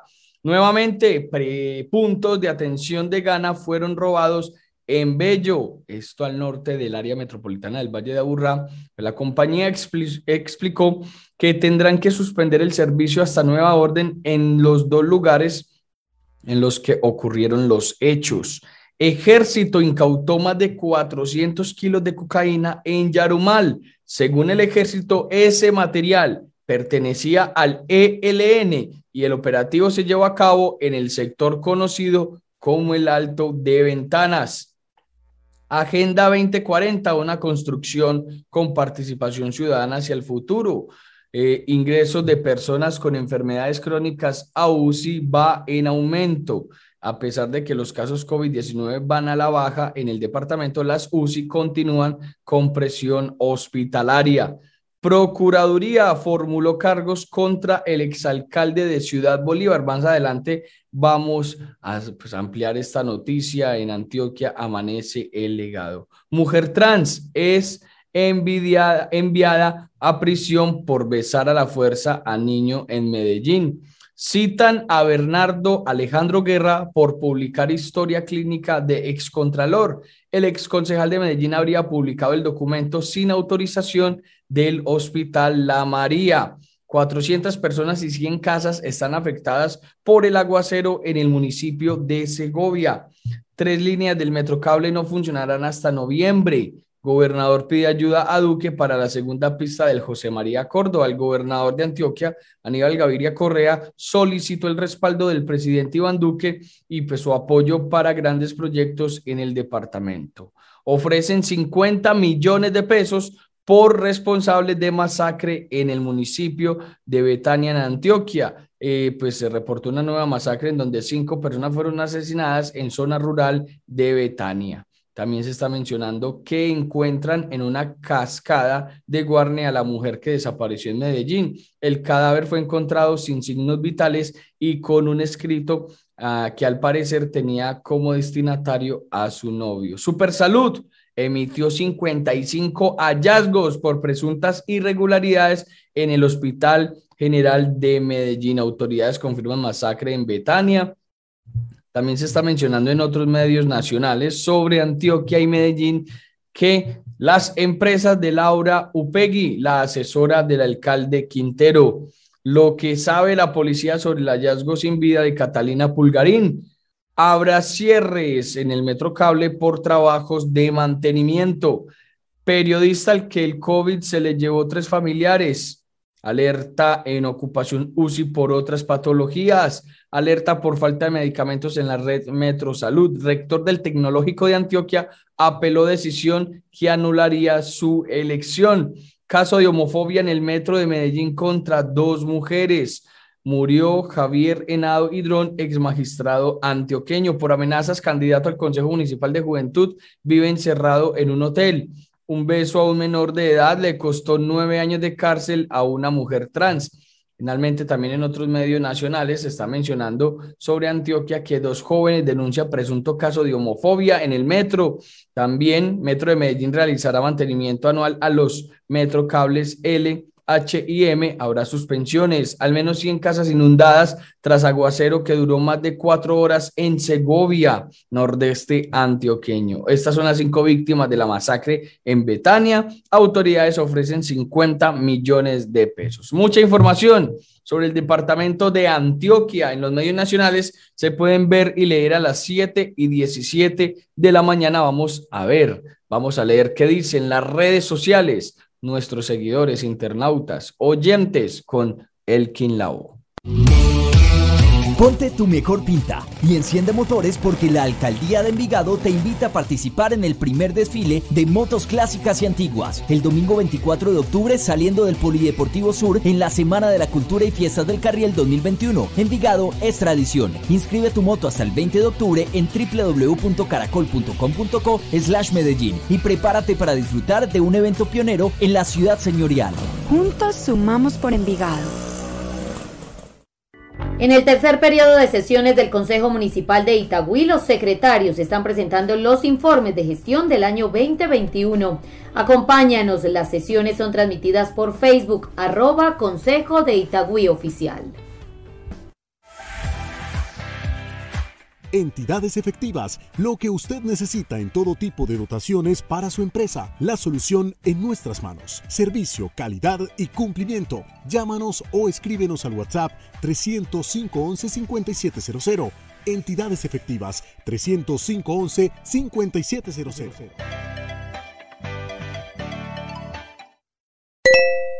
Encuéntrenos en redes sociales como Antioquia Amanece El Legado para que esté bien informado y no se pierda ningún detalle de lo que pasa en Medellín y Antioquia. 7 de la mañana, 19 minutos. Y hacemos, señoras y señores, la verdadera comunicación a través de Antioquia Amanece el Legado porque hay una retroalimentación a esta hora. Ustedes nos escriben, nosotros le, le leemos, eso sí, siempre con el respeto de lado y lado, de allá para acá y de acá para allá. A través de nuestra cuenta de Facebook Live, somos Antioquia Amanece Legado y el canal de YouTube le pueden dar a la campanita clic para que les llegue toda la información en su canal de YouTube. Gloria Elena Mesa Ceballos dice buenos días para todos desde Belén. Arturo Gil, buenos días Antioquia Amanece, legado, gracias por la información que brindan a toda Antioquia. Robinson Hurtado Ardila dice saludos desde Concordia. Jorge Elías Piedraíta Parra dice buenos días para todos, les saludo desde la vocería de Antioquia Creyente. Saludamos a esta hora también a Carlos Gustavo Quijano Restrepo en sintonía permanente. Gracias por la información día a día. Excelente inicio de semana. Zapata Gilete Alberto dice, feliz inicio de semana. Los escuchamos y los vemos hoy martes hasta el viernes. Jorge Orlando Henao dice, buenos días, Antioquia amanece el legado. Saludos a la mesa de trabajo, fiel sintonía desde la estación de bomberos de Buenos Aires. Redfa Patiño dice, los de la mesa de trabajo, Antioquia amanece legado, feliz inicio de semana. Carlos Fernández dice, falta de respeto del señor Alex Flores para con los, con los, ¿con quién? Con los demás concejales de la ciudad, que se va retirando cuando él quiere, para eso se le paga. Este es el señor, no es el mismo de los carritos chocados. Dice Carlos Fernández en el Facebook Live. Luz González dice buenos días. Saludamos a Carlos Castrillón, dice buenos días, cordial saludo desde Girardot, Antioquia, bendiciones, feliz semana. Emiliano Uribe, Uribe dice, es el hijo de Rigoberto Arroyave de Bello. Pues aquí nos llega otra información, que el nombre que acabamos de advertir, Jonathan Roldán, no es el hijo de Rigoberto Arroyave. Mire, estoy observando en el Google, en el Checho Google, y aparecen dos eh, jóvenes eh, de nombre Jonathan Arroyave y tienen que ver con la parte educativa. Y estamos mirando entonces ese eh, apellido, Arroyave, Jonathan Arroyave, quién es políticamente, también quién ha sido como aspirante a la rectoría del Poli. Emiliano Uribe Uribe dice así, se le tiene que hablar a los bandidos y no tiene por qué quedarse a escuchar las groserías del uribismo, del uribista arrimado. Dice Emiliano Uribe Uribe, Edwin Esteban Valencia Toro nos saluda, Luis Alfonso Mejía también, Paca Calle Tabret dice que lleguen buenas noticias para todos. Jorge Pineda nos dice feliz día, saludos, éxitos. John Jairo Arcila nos saluda. Jaime Jaime dice, buenos días, los políticos son una empresa y los electores continuamos pisando la cáscara y resbalando, así no tiene sentido. León Ochoa dice, buenos días, mesa de trabajo, cordial saludo e inicio de semana. Triste ver el trino del señor alcalde de Medellín, donde manifiesta que Pablo Holguín lo apoyó. Si es verdad, ¿qué moral tiene para criticarlo?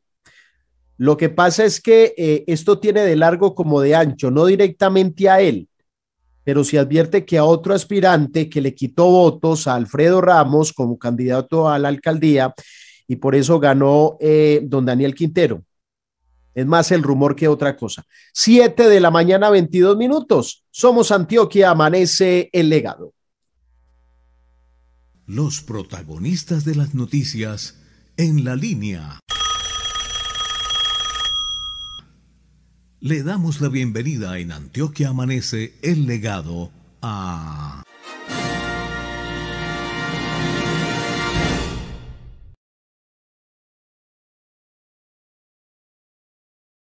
de Antioquia amanece el legado, congresista de Centro Democrático. Congresista, buenos días.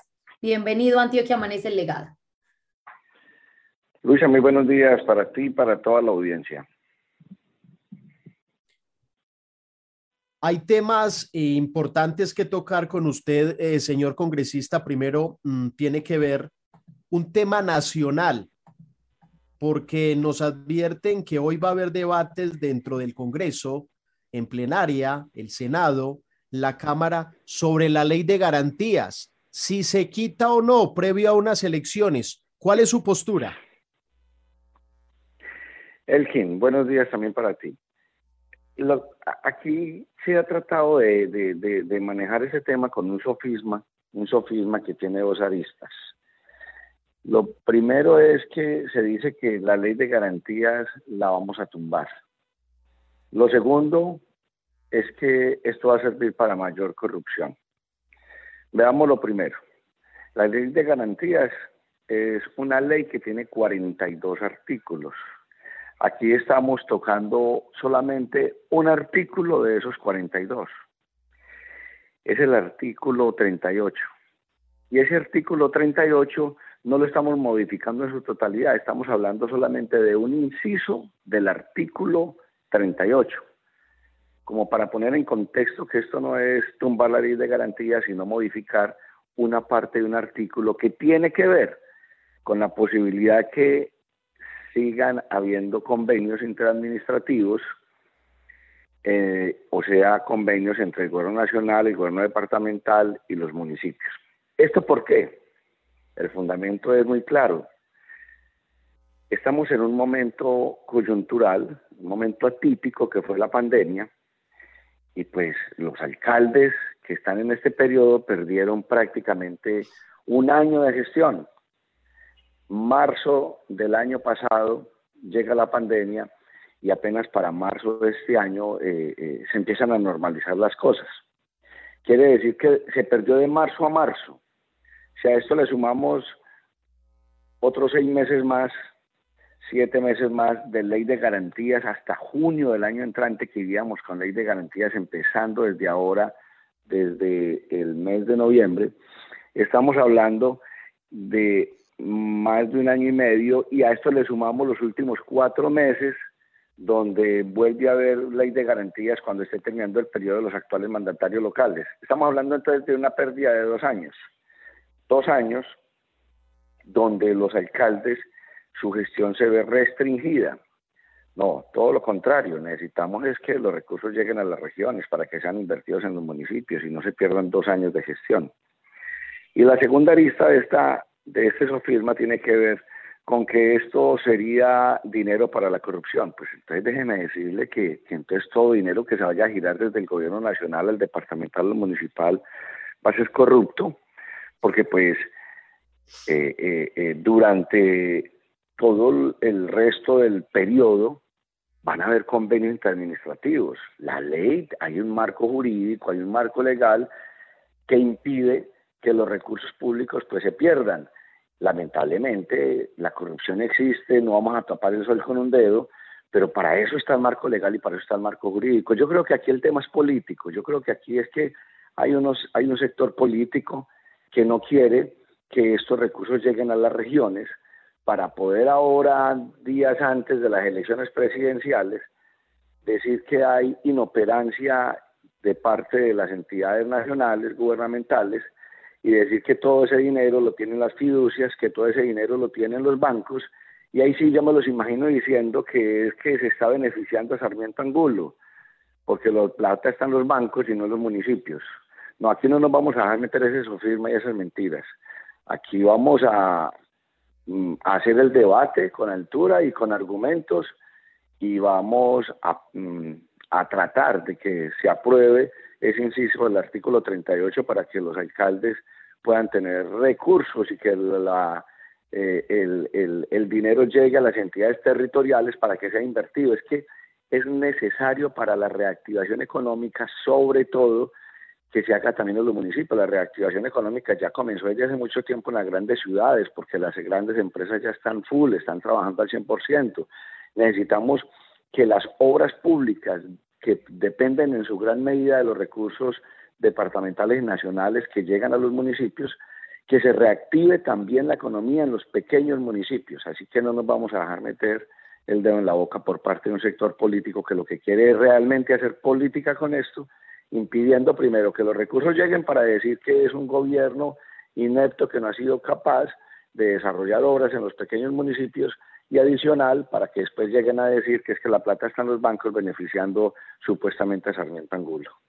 Representante, le cambio de tema y es que se ha venido mencionando a nivel nacional y departamental que algunos líderes y congresistas del Centro Democrático están pidiendo con insistencia un cambio en la dirección del Partido Centro Democrático. ¿Usted está de acuerdo con eso o qué ha escuchado o qué podemos decir? No, yo no he escuchado insistentemente que se esté pidiendo el cambio de la dirección nacional. Solamente en una reunión de bancada, uno de los senadores manifestó su inconformismo con la actual directora del partido. Eso no tuvo trascendencia, nadie más habló al respecto, solamente se escuchó sobre sus inconformismos y no pasó más de ahí. Así que no, no, no he escuchado nada más al respecto, ni siento que sea eh, una situación insistente de parte de los congresistas. Vamos a situarlo en el tema de Medellín. Polarización enorme en política y el escenario como en la vida son las redes sociales, es el Twitter. Los Paolos escriben, el alcalde le responde. Los uribistas cuestionan, cercanos a la alcaldía como Alex Flores responden. Unos cuestionan y señalan, otros responden. Hasta frases peyorativas hemos escuchado en el Consejo de Medellín, inclusive dentro de los mismos eh, concejales de Centro Democrático y entre ellos de su partido, se están tirando. Don Julio González Villa llegó y calentó el parche. ¿Qué piensa usted? Aclarar varios puntos de lo que acabas de mencionar. Eh, lo primero es que es real que este es un debate que se está dando lamentablemente en las redes sociales, lo cual obviamente hace perder altura. Sin embargo, digámoslo desde mi punto de vista, y es que eh, los líderes del Partido Centro Democrático están haciendo lo debido como líderes políticos, están haciendo control político a las funciones que viene desarrollando, a las actividades que viene desarrollando el señor alcalde de Medellín y, la, y, toda la, su gabinete en su gestión administrativa. Es un control político. Yo creo que no solamente por ser líderes políticos, sino que cualquier ciudadano tiene el derecho de poder hablar respecto a cualquier gestión administrativa de uno de sus gobernantes. Ahora bien, lo que no tiene que hacer el alcalde, me parece eh, supremamente delicado, es que esté sacando tiempo para contestarle a todo el mundo a quien lo critique en las redes sociales, él inmediatamente sale a contestar. Yo no sé entonces cuándo está administrando este señor. Es que él debe dedicarse no a contestar los Twitter ni las redes sociales, él tiene que dedicarse a administrar la ciudad, para eso lo eligieron, la cual está pésimamente administrada. Esa es la que la realidad de la situación. No debe dedicarse a administrar a través de Twitter debe dedicarse a administrar mejor la ciudad que lo está haciendo de una manera inclusive hasta perversa. Mire el caso de Irituanco, un caso que, que, pareciera más el querer que esa obra se pare, que esa obra colapse. Aquí yo no estoy sacando la cara por nadie, ni diciendo que, que los responsables no tienen que asumir sus diferentes responsabilidades políticas por las decisiones que hayan tomado en un momento dado. Se está hablando de, de que hay responsabilidades, en este caso eh, lo dijo la Contraloría General de la República, eh, por un posible detrimento patrimonial. Lo que hay que aclararle a la comunidad que es un detrimento patrimonial, porque uno escucha hablar que fue que el alcalde está diciendo que se robaron la plata, que mire que la Contraloría dijo que efectivamente se robaron la plata.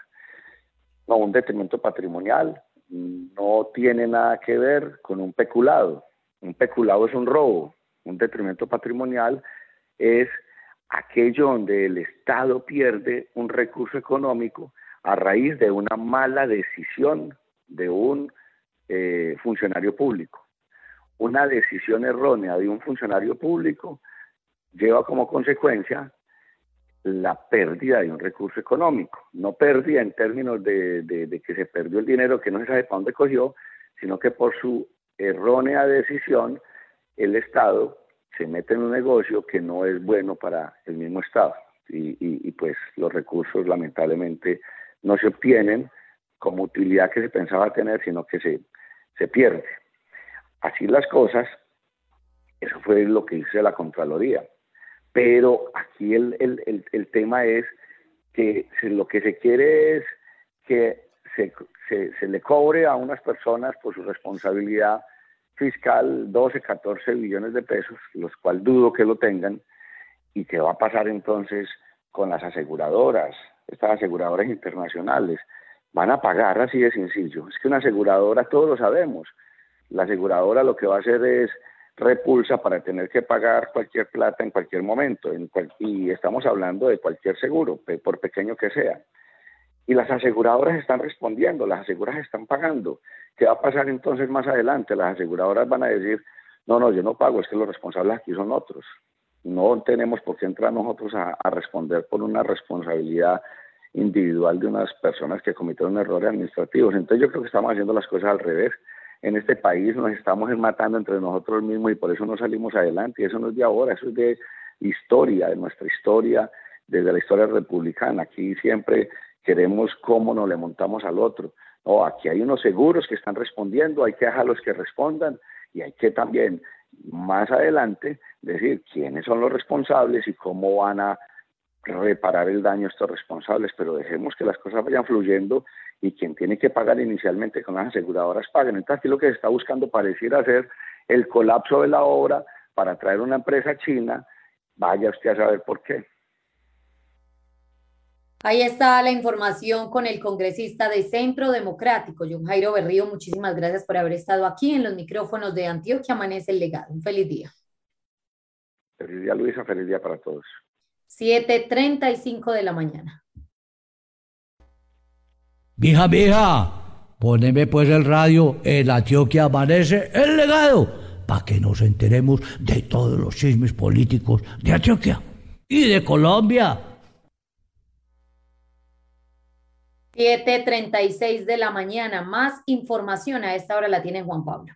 Luisa, más información y es sobre un comunicado que pues presenta la Contraloría, quien abrió un proceso de responsabilidad fiscal contra el alcalde de Medellín, Daniel Quintero. El ente de control lo investiga por un posible detrimento superior a los 600 millones de pesos en un contrato firmado cuando estaba en Impulsa. La Contraloría General de la República entonces abre ese proceso de responsabilidad fiscal, pues la investigación es por un contrato que firmó el mandatario cuando estuvo a cargo de Impulsa, según el ente de control, pues en 2016 Quintero Calle firmó el contrato con la empresa eh, Q1A SAS, eh, que era para la implementación de tecnología SCORE para el sector textil y confección. Sin embargo, en 2018, la Universidad de Antioquia eh, Interventor verificó que no se cumplió el objeto contractual y por eso se recomendó la liquidación del contrato.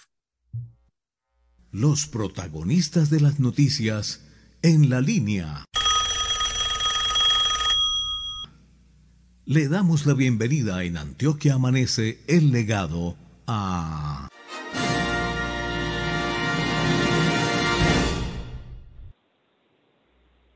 Él es Carlos Romero, el gerente del INDER en la ciudad de Medellín. Gerente, buenos días. Bienvenido a Antioquia Amanece el Legado. Luisa, muy buenos días. Eh, como siempre, un placer estar con ustedes. hablar y veníamos contando eh, hace algunos días, gerente, pues de la situación por la que hoy atraviesa la, la ciudad de Medellín, o más bien la administración municipal en cabeza del alcalde Daniel Quintero. Pues situaciones van, situaciones vienen, enfrentamientos en redes sociales, enfrentamientos ahí en el Consejo de Medellín. Usted, quien hace parte precisamente de ese gabinete y que acompaña la gestión del señor Daniel Quintero, ¿qué opinión le merece toda esta situación que se viene presentando en Medellín?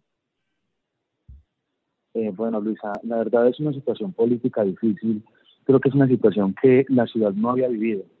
Entonces hace que hace que todos estemos un poco un poco atónitos con, con el tema, con todo lo que pasa. Son, como lo acabas de decir, realmente son muchos ataques, pero eh, mi decisión es dedicarme a trabajar por el deporte, la recreación, la actividad física. Eh, como siempre lo he dicho y lo voy a decir y lo sostendré, es, una, es, es una herramienta muy poderosa que tenemos para arrebatarle niños, niñas, jóvenes a la violencia, a la delincuencia, a las drogas. Entonces, realmente, te lo digo de todo corazón, Carlos Romero tomó la decisión de no caer en el juego de, de responder eh, ataques llenos de imprecisiones y de, y, y de, y de datos falsos en Twitter. No me voy a meter en ese juego de las redes sociales. Eh, realmente, pues, si alguien necesita algo, que lo haga por la manera legal, la vía legal, derecho de petición, etcétera. Es como la única forma en la que realmente voy a salir. No voy a caer en el juego de las peleas de redes sociales. ¿En qué quedó? Eso fue que unas semanas atrás, es más, lo estrenaron a usted con un debate fuerte. Cuando llegó a la gerencia del Inter, Medellín con protestas, la gente salió, los contratos, ya se solucionó eso, ya hay tranquilidad para quienes pues han venido trabajando en el Inter y tienen sus contratos. Elkin, mira, eh, realmente ya todo el equipo, todo el equipo que el Inter necesita para funcionar en campo está, en este momento la oferta está completamente disponible en toda la ciudad. Eh, las personas pueden ingresar a la página del Inder, www.inder.gov.co y van a encontrar eh, el link de Simón, que es donde se inscriben y pueden acceder a toda la oferta. Eh, hemos hecho algo, lo que yo dije en esos días, que es una reingeniería, revisar. Realmente encontramos, encontramos muchas cosas que todavía se siguen revisando y se siguen mejorando. La oferta tiene una particularidad del KIN, es que la comunidad te pide que abras un grupo. Pues, Ahora damos un grupo de puntos activos, llamémoslo así. Puntos activos son los famosos aeróbicos barriales. Pero empiezan a ir dos o tres personas, dos o tres personas. Es un grupo que no es funcional porque tú no puedes destinar un profesor para atender solamente tres personas, cuando la capacidad de un grupo de estos es de 25 a 30 personas. Entonces esto hace que la oferta se tenga que reorganizar. Desde el equipo de fomento deportivo han sido muy juiciosos con la verificación de que efectivamente los puntos sean los puntos sean puntos que sí sean funcionales. Mira, te voy a decir algo que encontramos. Encontramos, eh, te voy a explicar cómo es el mecanismo para que entiendas lo que hemos encontrado. El mecanismo es que las personas se inscriben a través de la plataforma Simón. Cuando ya se llega, digamos así, al cupo total, eh, las personas, la, la, plataforma se bloquea. Entonces, por ejemplo, el grupo es para 30 personas, entonces los primeros 30 que se inscriben ya quedaron en el grupo. Eh, no quiere decir que los 30 van, a veces se escriben 30 y van 4 o 5 personas. Pero eh, el formador es quien tiene la potestad de llegar a la, llegar a la plataforma y él puede decir que las 30 personas efectivamente fueron. A través de la estrategia de gestión territorial es donde se verifica efectivamente cuántas personas hay en el momento. Nosotros tenemos un grupo de gestores territoriales. Encontramos grupos que siempre reportaban 30 personas, pero cuando hacíamos la verificación en campo encontramos 4 o 5 personas apenas en el grupo. No es para tomarlo mal, pero también era un temor del formador, porque el formador dice, es que si yo digo que me están viendo 4 o 5 personas, me cierran el grupo y se pone en riesgo mi empleo. O sea, también, también hacían este tipo de prácticas por temor. Eso también es, de resaltar y, y, bueno, pues no es lo correcto, pero, pero tú sabes que a veces el temor nos lleva a uno a hacer cosas que no son, no son correctas. En ese caso pasó eso, ya hemos verificado mucho, hemos ajustado la oferta y hoy tenemos una oferta muy interesante en campo. O sea, ya toda, todos los escenarios deportivos del India están funcionando, tenemos los formadores en campo y lo que decías ahorita después de las protestas, las protestas fueron generadas, te quiero contar una anécdota respecto a eso y es que las protestas fueron generadas por un grupo importante de adultos mayores. Inmediatamente ellos llegaron, nos sentamos con ellos, las protestas fueron un viernes, nos sentamos el martes con ellos y hoy tenemos una muy buena relación. De hecho, una de las personas que fue el impulsor de la protesta, un líder importante de adulto mayor, de los que impulsó esta protesta, me decía, hombre, yo estoy muy apenado con usted. Si yo hubiera sabido que con usted se podía dialogar, yo no hubiera hecho eso, yo tranquilo. Eh, no hay problema ya. Don Carlos, ¿puede subirle un poco, perdón, eh, el, el, tono de voz? Usted que tiene un vozarrón de locutor, súbale un poquito que no se está escuchando muy comercial. Bueno, ahí me escucha mejor. Ahí Adelante. Mejor. Bueno, perfecto. Lo que te decía es que eh, luego de que pasaron las protestas, entonces eh, nos sentamos con los adultos mayores. El líder, la persona que lideró las protestas, me dijo que si él hubiera sabido que con el, conmigo se podía dialogar, que no hubieran hecho las protestas. En este momento estamos muy bien. Continuamente nos sentamos con el Cabildo Mayor de Medellín y tienen toda su oferta la gente, la, los usuarios de Canas al aire están felices con la oferta y bueno, en el Inver tiene un amigo que siempre los escucha. Eso fue lo que pasó después de las protestas. Quedaron muy buenas relaciones con los adultos mayores. Gerente, eh, la Contraloría General de Medellín hizo auditoría al INDER Medellín año 2020. ¿Cómo le fue con esa auditoría? Porque nos cuentan al interior de la Contraloría General de Medellín, pues que se encontraron hallazgos penales. ¿Qué tiene para decir? No, todavía no nos han hecho la devolución oficial de este tipo de, de esta auditoría. Con la auditoría estamos pendientes de que ellos nos hagan la devolución final de lo que realmente se encontró. Todavía no se ha hecho. Todavía no se ha hecho. Hay una noticia dentro de, del término recreativo, cultural, pues que es bueno mencionarlo. Hoy se inicia una estrategia denominada Inder se siente en tu barrio. Ustedes van a venir por aquí al barrio. ¿Qué va a pasar, hombre? Mira, la estrategia del INDER se siente en tu barrio es una estrategia que precisamente se desarrolló en esta administración y es ir a cada una de las comunas, de las 16 comunas y los cinco corregimientos de la ciudad, sentarse con los líderes sociales, los líderes deportivos y conocer de parte de ellos esas necesidades que efectivamente tiene, el, tienen la, tiene la comuna respecto al tema de deporte, recreación y actividad física. Esta actividad se, se realizó el año pasado entonces este año lo que vamos es con la devolución.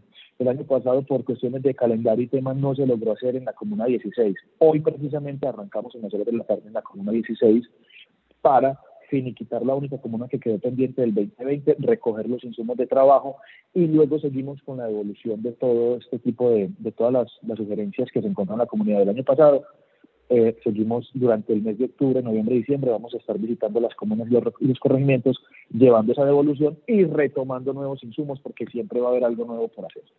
Esa es la estrategia. Ahí está la información con Carlos Romero. Él es el director del INDER en Medellín. Director, muchísimas gracias. Un feliz día. Lo seguiremos consultando. Bueno, gracias a ustedes y como siempre, un honor para mí estar con ustedes en los programas. Que Dios los bendiga y muchos éxitos. Gracias a usted. En el estadio yo vi que mucha gente le decía, Mocho, Mocho. No, no, yo sí lo respeto. Don Mocho Romero. Así es. Hay que respetar, Don Mocho Romero. Hombre, Elkin, así es. Bueno, también se le puede poner risas. También se le puede poner risas. Soy, soy un hombre feliz, soy un hombre alegre. Se ríe por todo. Ya pero, son su, las siete. pero, su, ri- pero su risa a veces es como nerviosa o no. Usted se ríe no, por no, todo? no, no. Yo, yo me río por todo. Yo soy un hombre feliz, gracias a Dios. Yo doy gracias a Dios por cada día que me levanto, hermano, y, y que estoy bien, que tengo salud, que tengo empleo, que tengo la oportunidad de trabajar por esta hermosa ciudad. Estoy cumpliendo un sueño. Mi sueño era siempre trabajar por la ciudad de Medellín desde el, desde el deporte, y aquí estoy haciendo eso, hermano, y estoy dando mi vida por esto. Gracias, eh, director, y un feliz día para usted. Son las 7:47 de la mañana. Feliz día, abrazo. El Consejo Municipal de Itagüí está estudiando el proyecto de acuerdo número 14, por medio del cual se expide el presupuesto general del municipio de Itagüí para la vigencia fiscal 2022. Se determinan los ingresos y se clasifica el gasto. Acompáñanos, las sesiones son transmitidas por Facebook, arroba Consejo de Itagüí Oficial. Ponte tu mejor pinta y enciende motores porque la Alcaldía de Envigado te invita a participar en el primer desfile de motos clásicas y antiguas, el domingo 24 de octubre saliendo del Polideportivo Sur en la Semana de la Cultura y Fiestas del Carriel 2021. Envigado es tradición. Inscribe tu moto hasta el 20 de octubre en www.caracol.com.co slash Medellín y prepárate para disfrutar de un evento pionero en la ciudad señorial. Juntos sumamos por Envigado. En Medellín vamos bien. Pusimos en marcha el MetroPlus de la Oriental y el Metrocable Picacho que beneficia a más de 420 mil personas. Avanzamos en obras del Metro de la 80 que será una realidad para convertirnos en una ecociudad con movilidad sostenible. Alcaldía de Medellín. Medellín Futuro. ¿Qué están diciendo los políticos en sus redes sociales? 7 de la mañana, 48 minutos. Los trinos de los políticos. Me dirijo al Twitter de Simón Molina, concejal de Medellín por el Centro Democrático, Dice, los de centro derecha y derecha debemos estar unidos y finalmente rodear y apoyar al candidato que vaya mejor y tenga opciones de ganar. No peleemos, no nos dejemos dividir. Los enemigos están en otro lado. 748. Oiga, la gente si no me dicen la O, no, ya no es el Mocho Romero, es Carcajada Romero. Bueno, tiene todo el derecho a reírse y cuando uno es feliz, pues eh, se ríe. Alex Flores Hernández, vuelve, vuelve, concejal de Medellín, Movimiento Independientes, escudero del alcalde, defensor del alcalde en la corporación, abro comillas. Dice, ojo, el Centro Democrático prepara un falso positivo judicial en contra de Daniel Quintero. Ojo lo que dice, abro comillas, ojo, el Centro Democrático prepara un falso positivo judicial en contra de Daniel Quintero. Momento de rodear a Medellín y al alcalde, le responde Don Flores también al cuestionamiento de Pablo Holguín, donde dijo, el ataque desde la administración municipal de Medellín contra toda institucionalidad, contra lo que somos y lo que hemos construido, nos obliga a unirnos. Y ya hay algunos, señores, sobre todo militantes de Centro Democrático que están trinando, don Simón Molina, que también hace de los Paolos, diciendo que derecha, centro, derecho, todos unirse en contra del señor Daniel Quintero, que no hay momento para divisiones. Pero mire que el primero que llegó al Consejo, recién estrenado, don Julio González, ya está dividiendo más que nunca a los concejales, porque le ha tirado unas pullas a los demás compañeros y del mismo partido. Y de él voy a hablar precisamente, es mi trino político de hoy, Julio González Villa vamos a sacar adelante una concertación permanente entre los tres valles revocatoria y publica un video del señor Andrés Julián Rendón. Escuchemos, veamos. Me he enterado que al alcalde de Medellín le dio por sacar a Río Negro a sus capitales. Al parecer sentenció, o es Río Negro o es Medellín. Una lástima que quieran trasladar a un escenario gremial los odios que hoy pretenden generalizar en la capital paisa. Al parecer, al alcalde de Medellín le parece poca cosa Río Negro. Y tal vez le molesta muchísimo que esta ciudad, la de Río Negro, no se haya prestado a sus intereses, no sabemos qué tan claros, de trasladar la operación regional de Lola Herrera al José María Córdoba, porque este último aeropuerto no está en su jurisdicción. Pero los antioqueños no podemos permitir que nos dividan Antioquia, Río Negro y Medellín han sido una sola.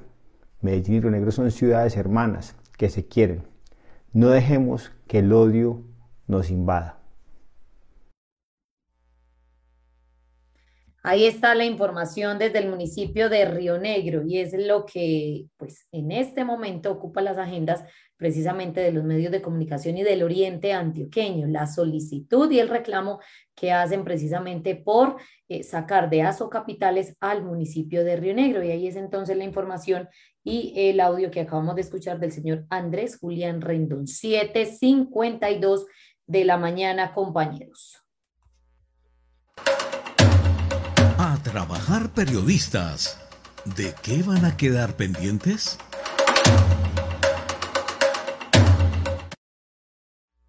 7 de la mañana, 52 minutos. Vamos a quedar pendientes, compañeros internautas oyentes, porque la Procuraduría formuló cargos contra el exalcalde de Ciudad Bolívar. Mañana estaremos dando la amplitud de esta noticia compañeros internautas oyentes. Y además de estar muy pendientes de lo que escribe el alcalde de Medellín, Daniel Quintero, sus contradictores, quienes lo apoyan dentro del ámbito político, porque genera mucha reacción todo lo que se escribe. Detrás de una acción hay una reacción política en Medellín a través de redes sociales. Vamos a hacer un sondeo de opinión a ver quién responde de los concejales.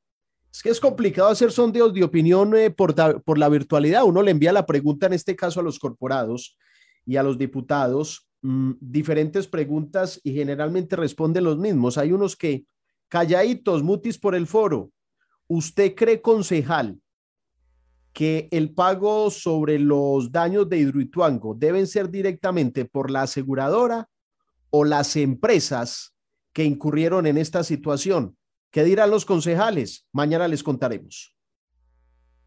Y mañana les vamos a contar, vamos a estar muy pendientes, Elkin, compañeros oyentes cibernautas, de ese proceso de elección de rector en el Politécnico Colombiano Jaime Sasa Cadavid. También vamos a buscar el documento o la denuncia que debió interponer entonces el gerente de Telemedellín, Denison Mendoza, frente a esas amenazas que está recibiendo. Pues si es amenazado, lo más normal, no, lo más normal es que ponga o interponga la denuncia ante las autoridades competentes. Le añado algo usted que lo va a profundizar mañana el señor gerente nuevo de Telemedellín reunió a sus empleados y les dijo exactamente lo que usted advirtió. Es decir, no solamente a su grupo de cercanos, sino a los empleados del canal. Estoy amenazado. Ya son las 7:54 de la mañana y hemos llegado al final de esta emisión de Antioquia Amanece el Legado.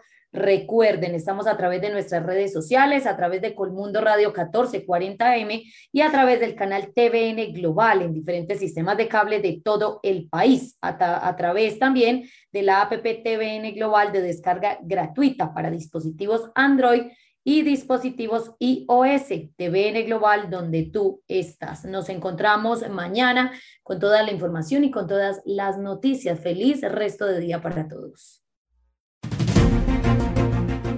Aquí termina Antioquia Amanece, el legado. Nos encontramos de lunes a viernes, de 6 a 8 de la mañana, en nuestras redes sociales.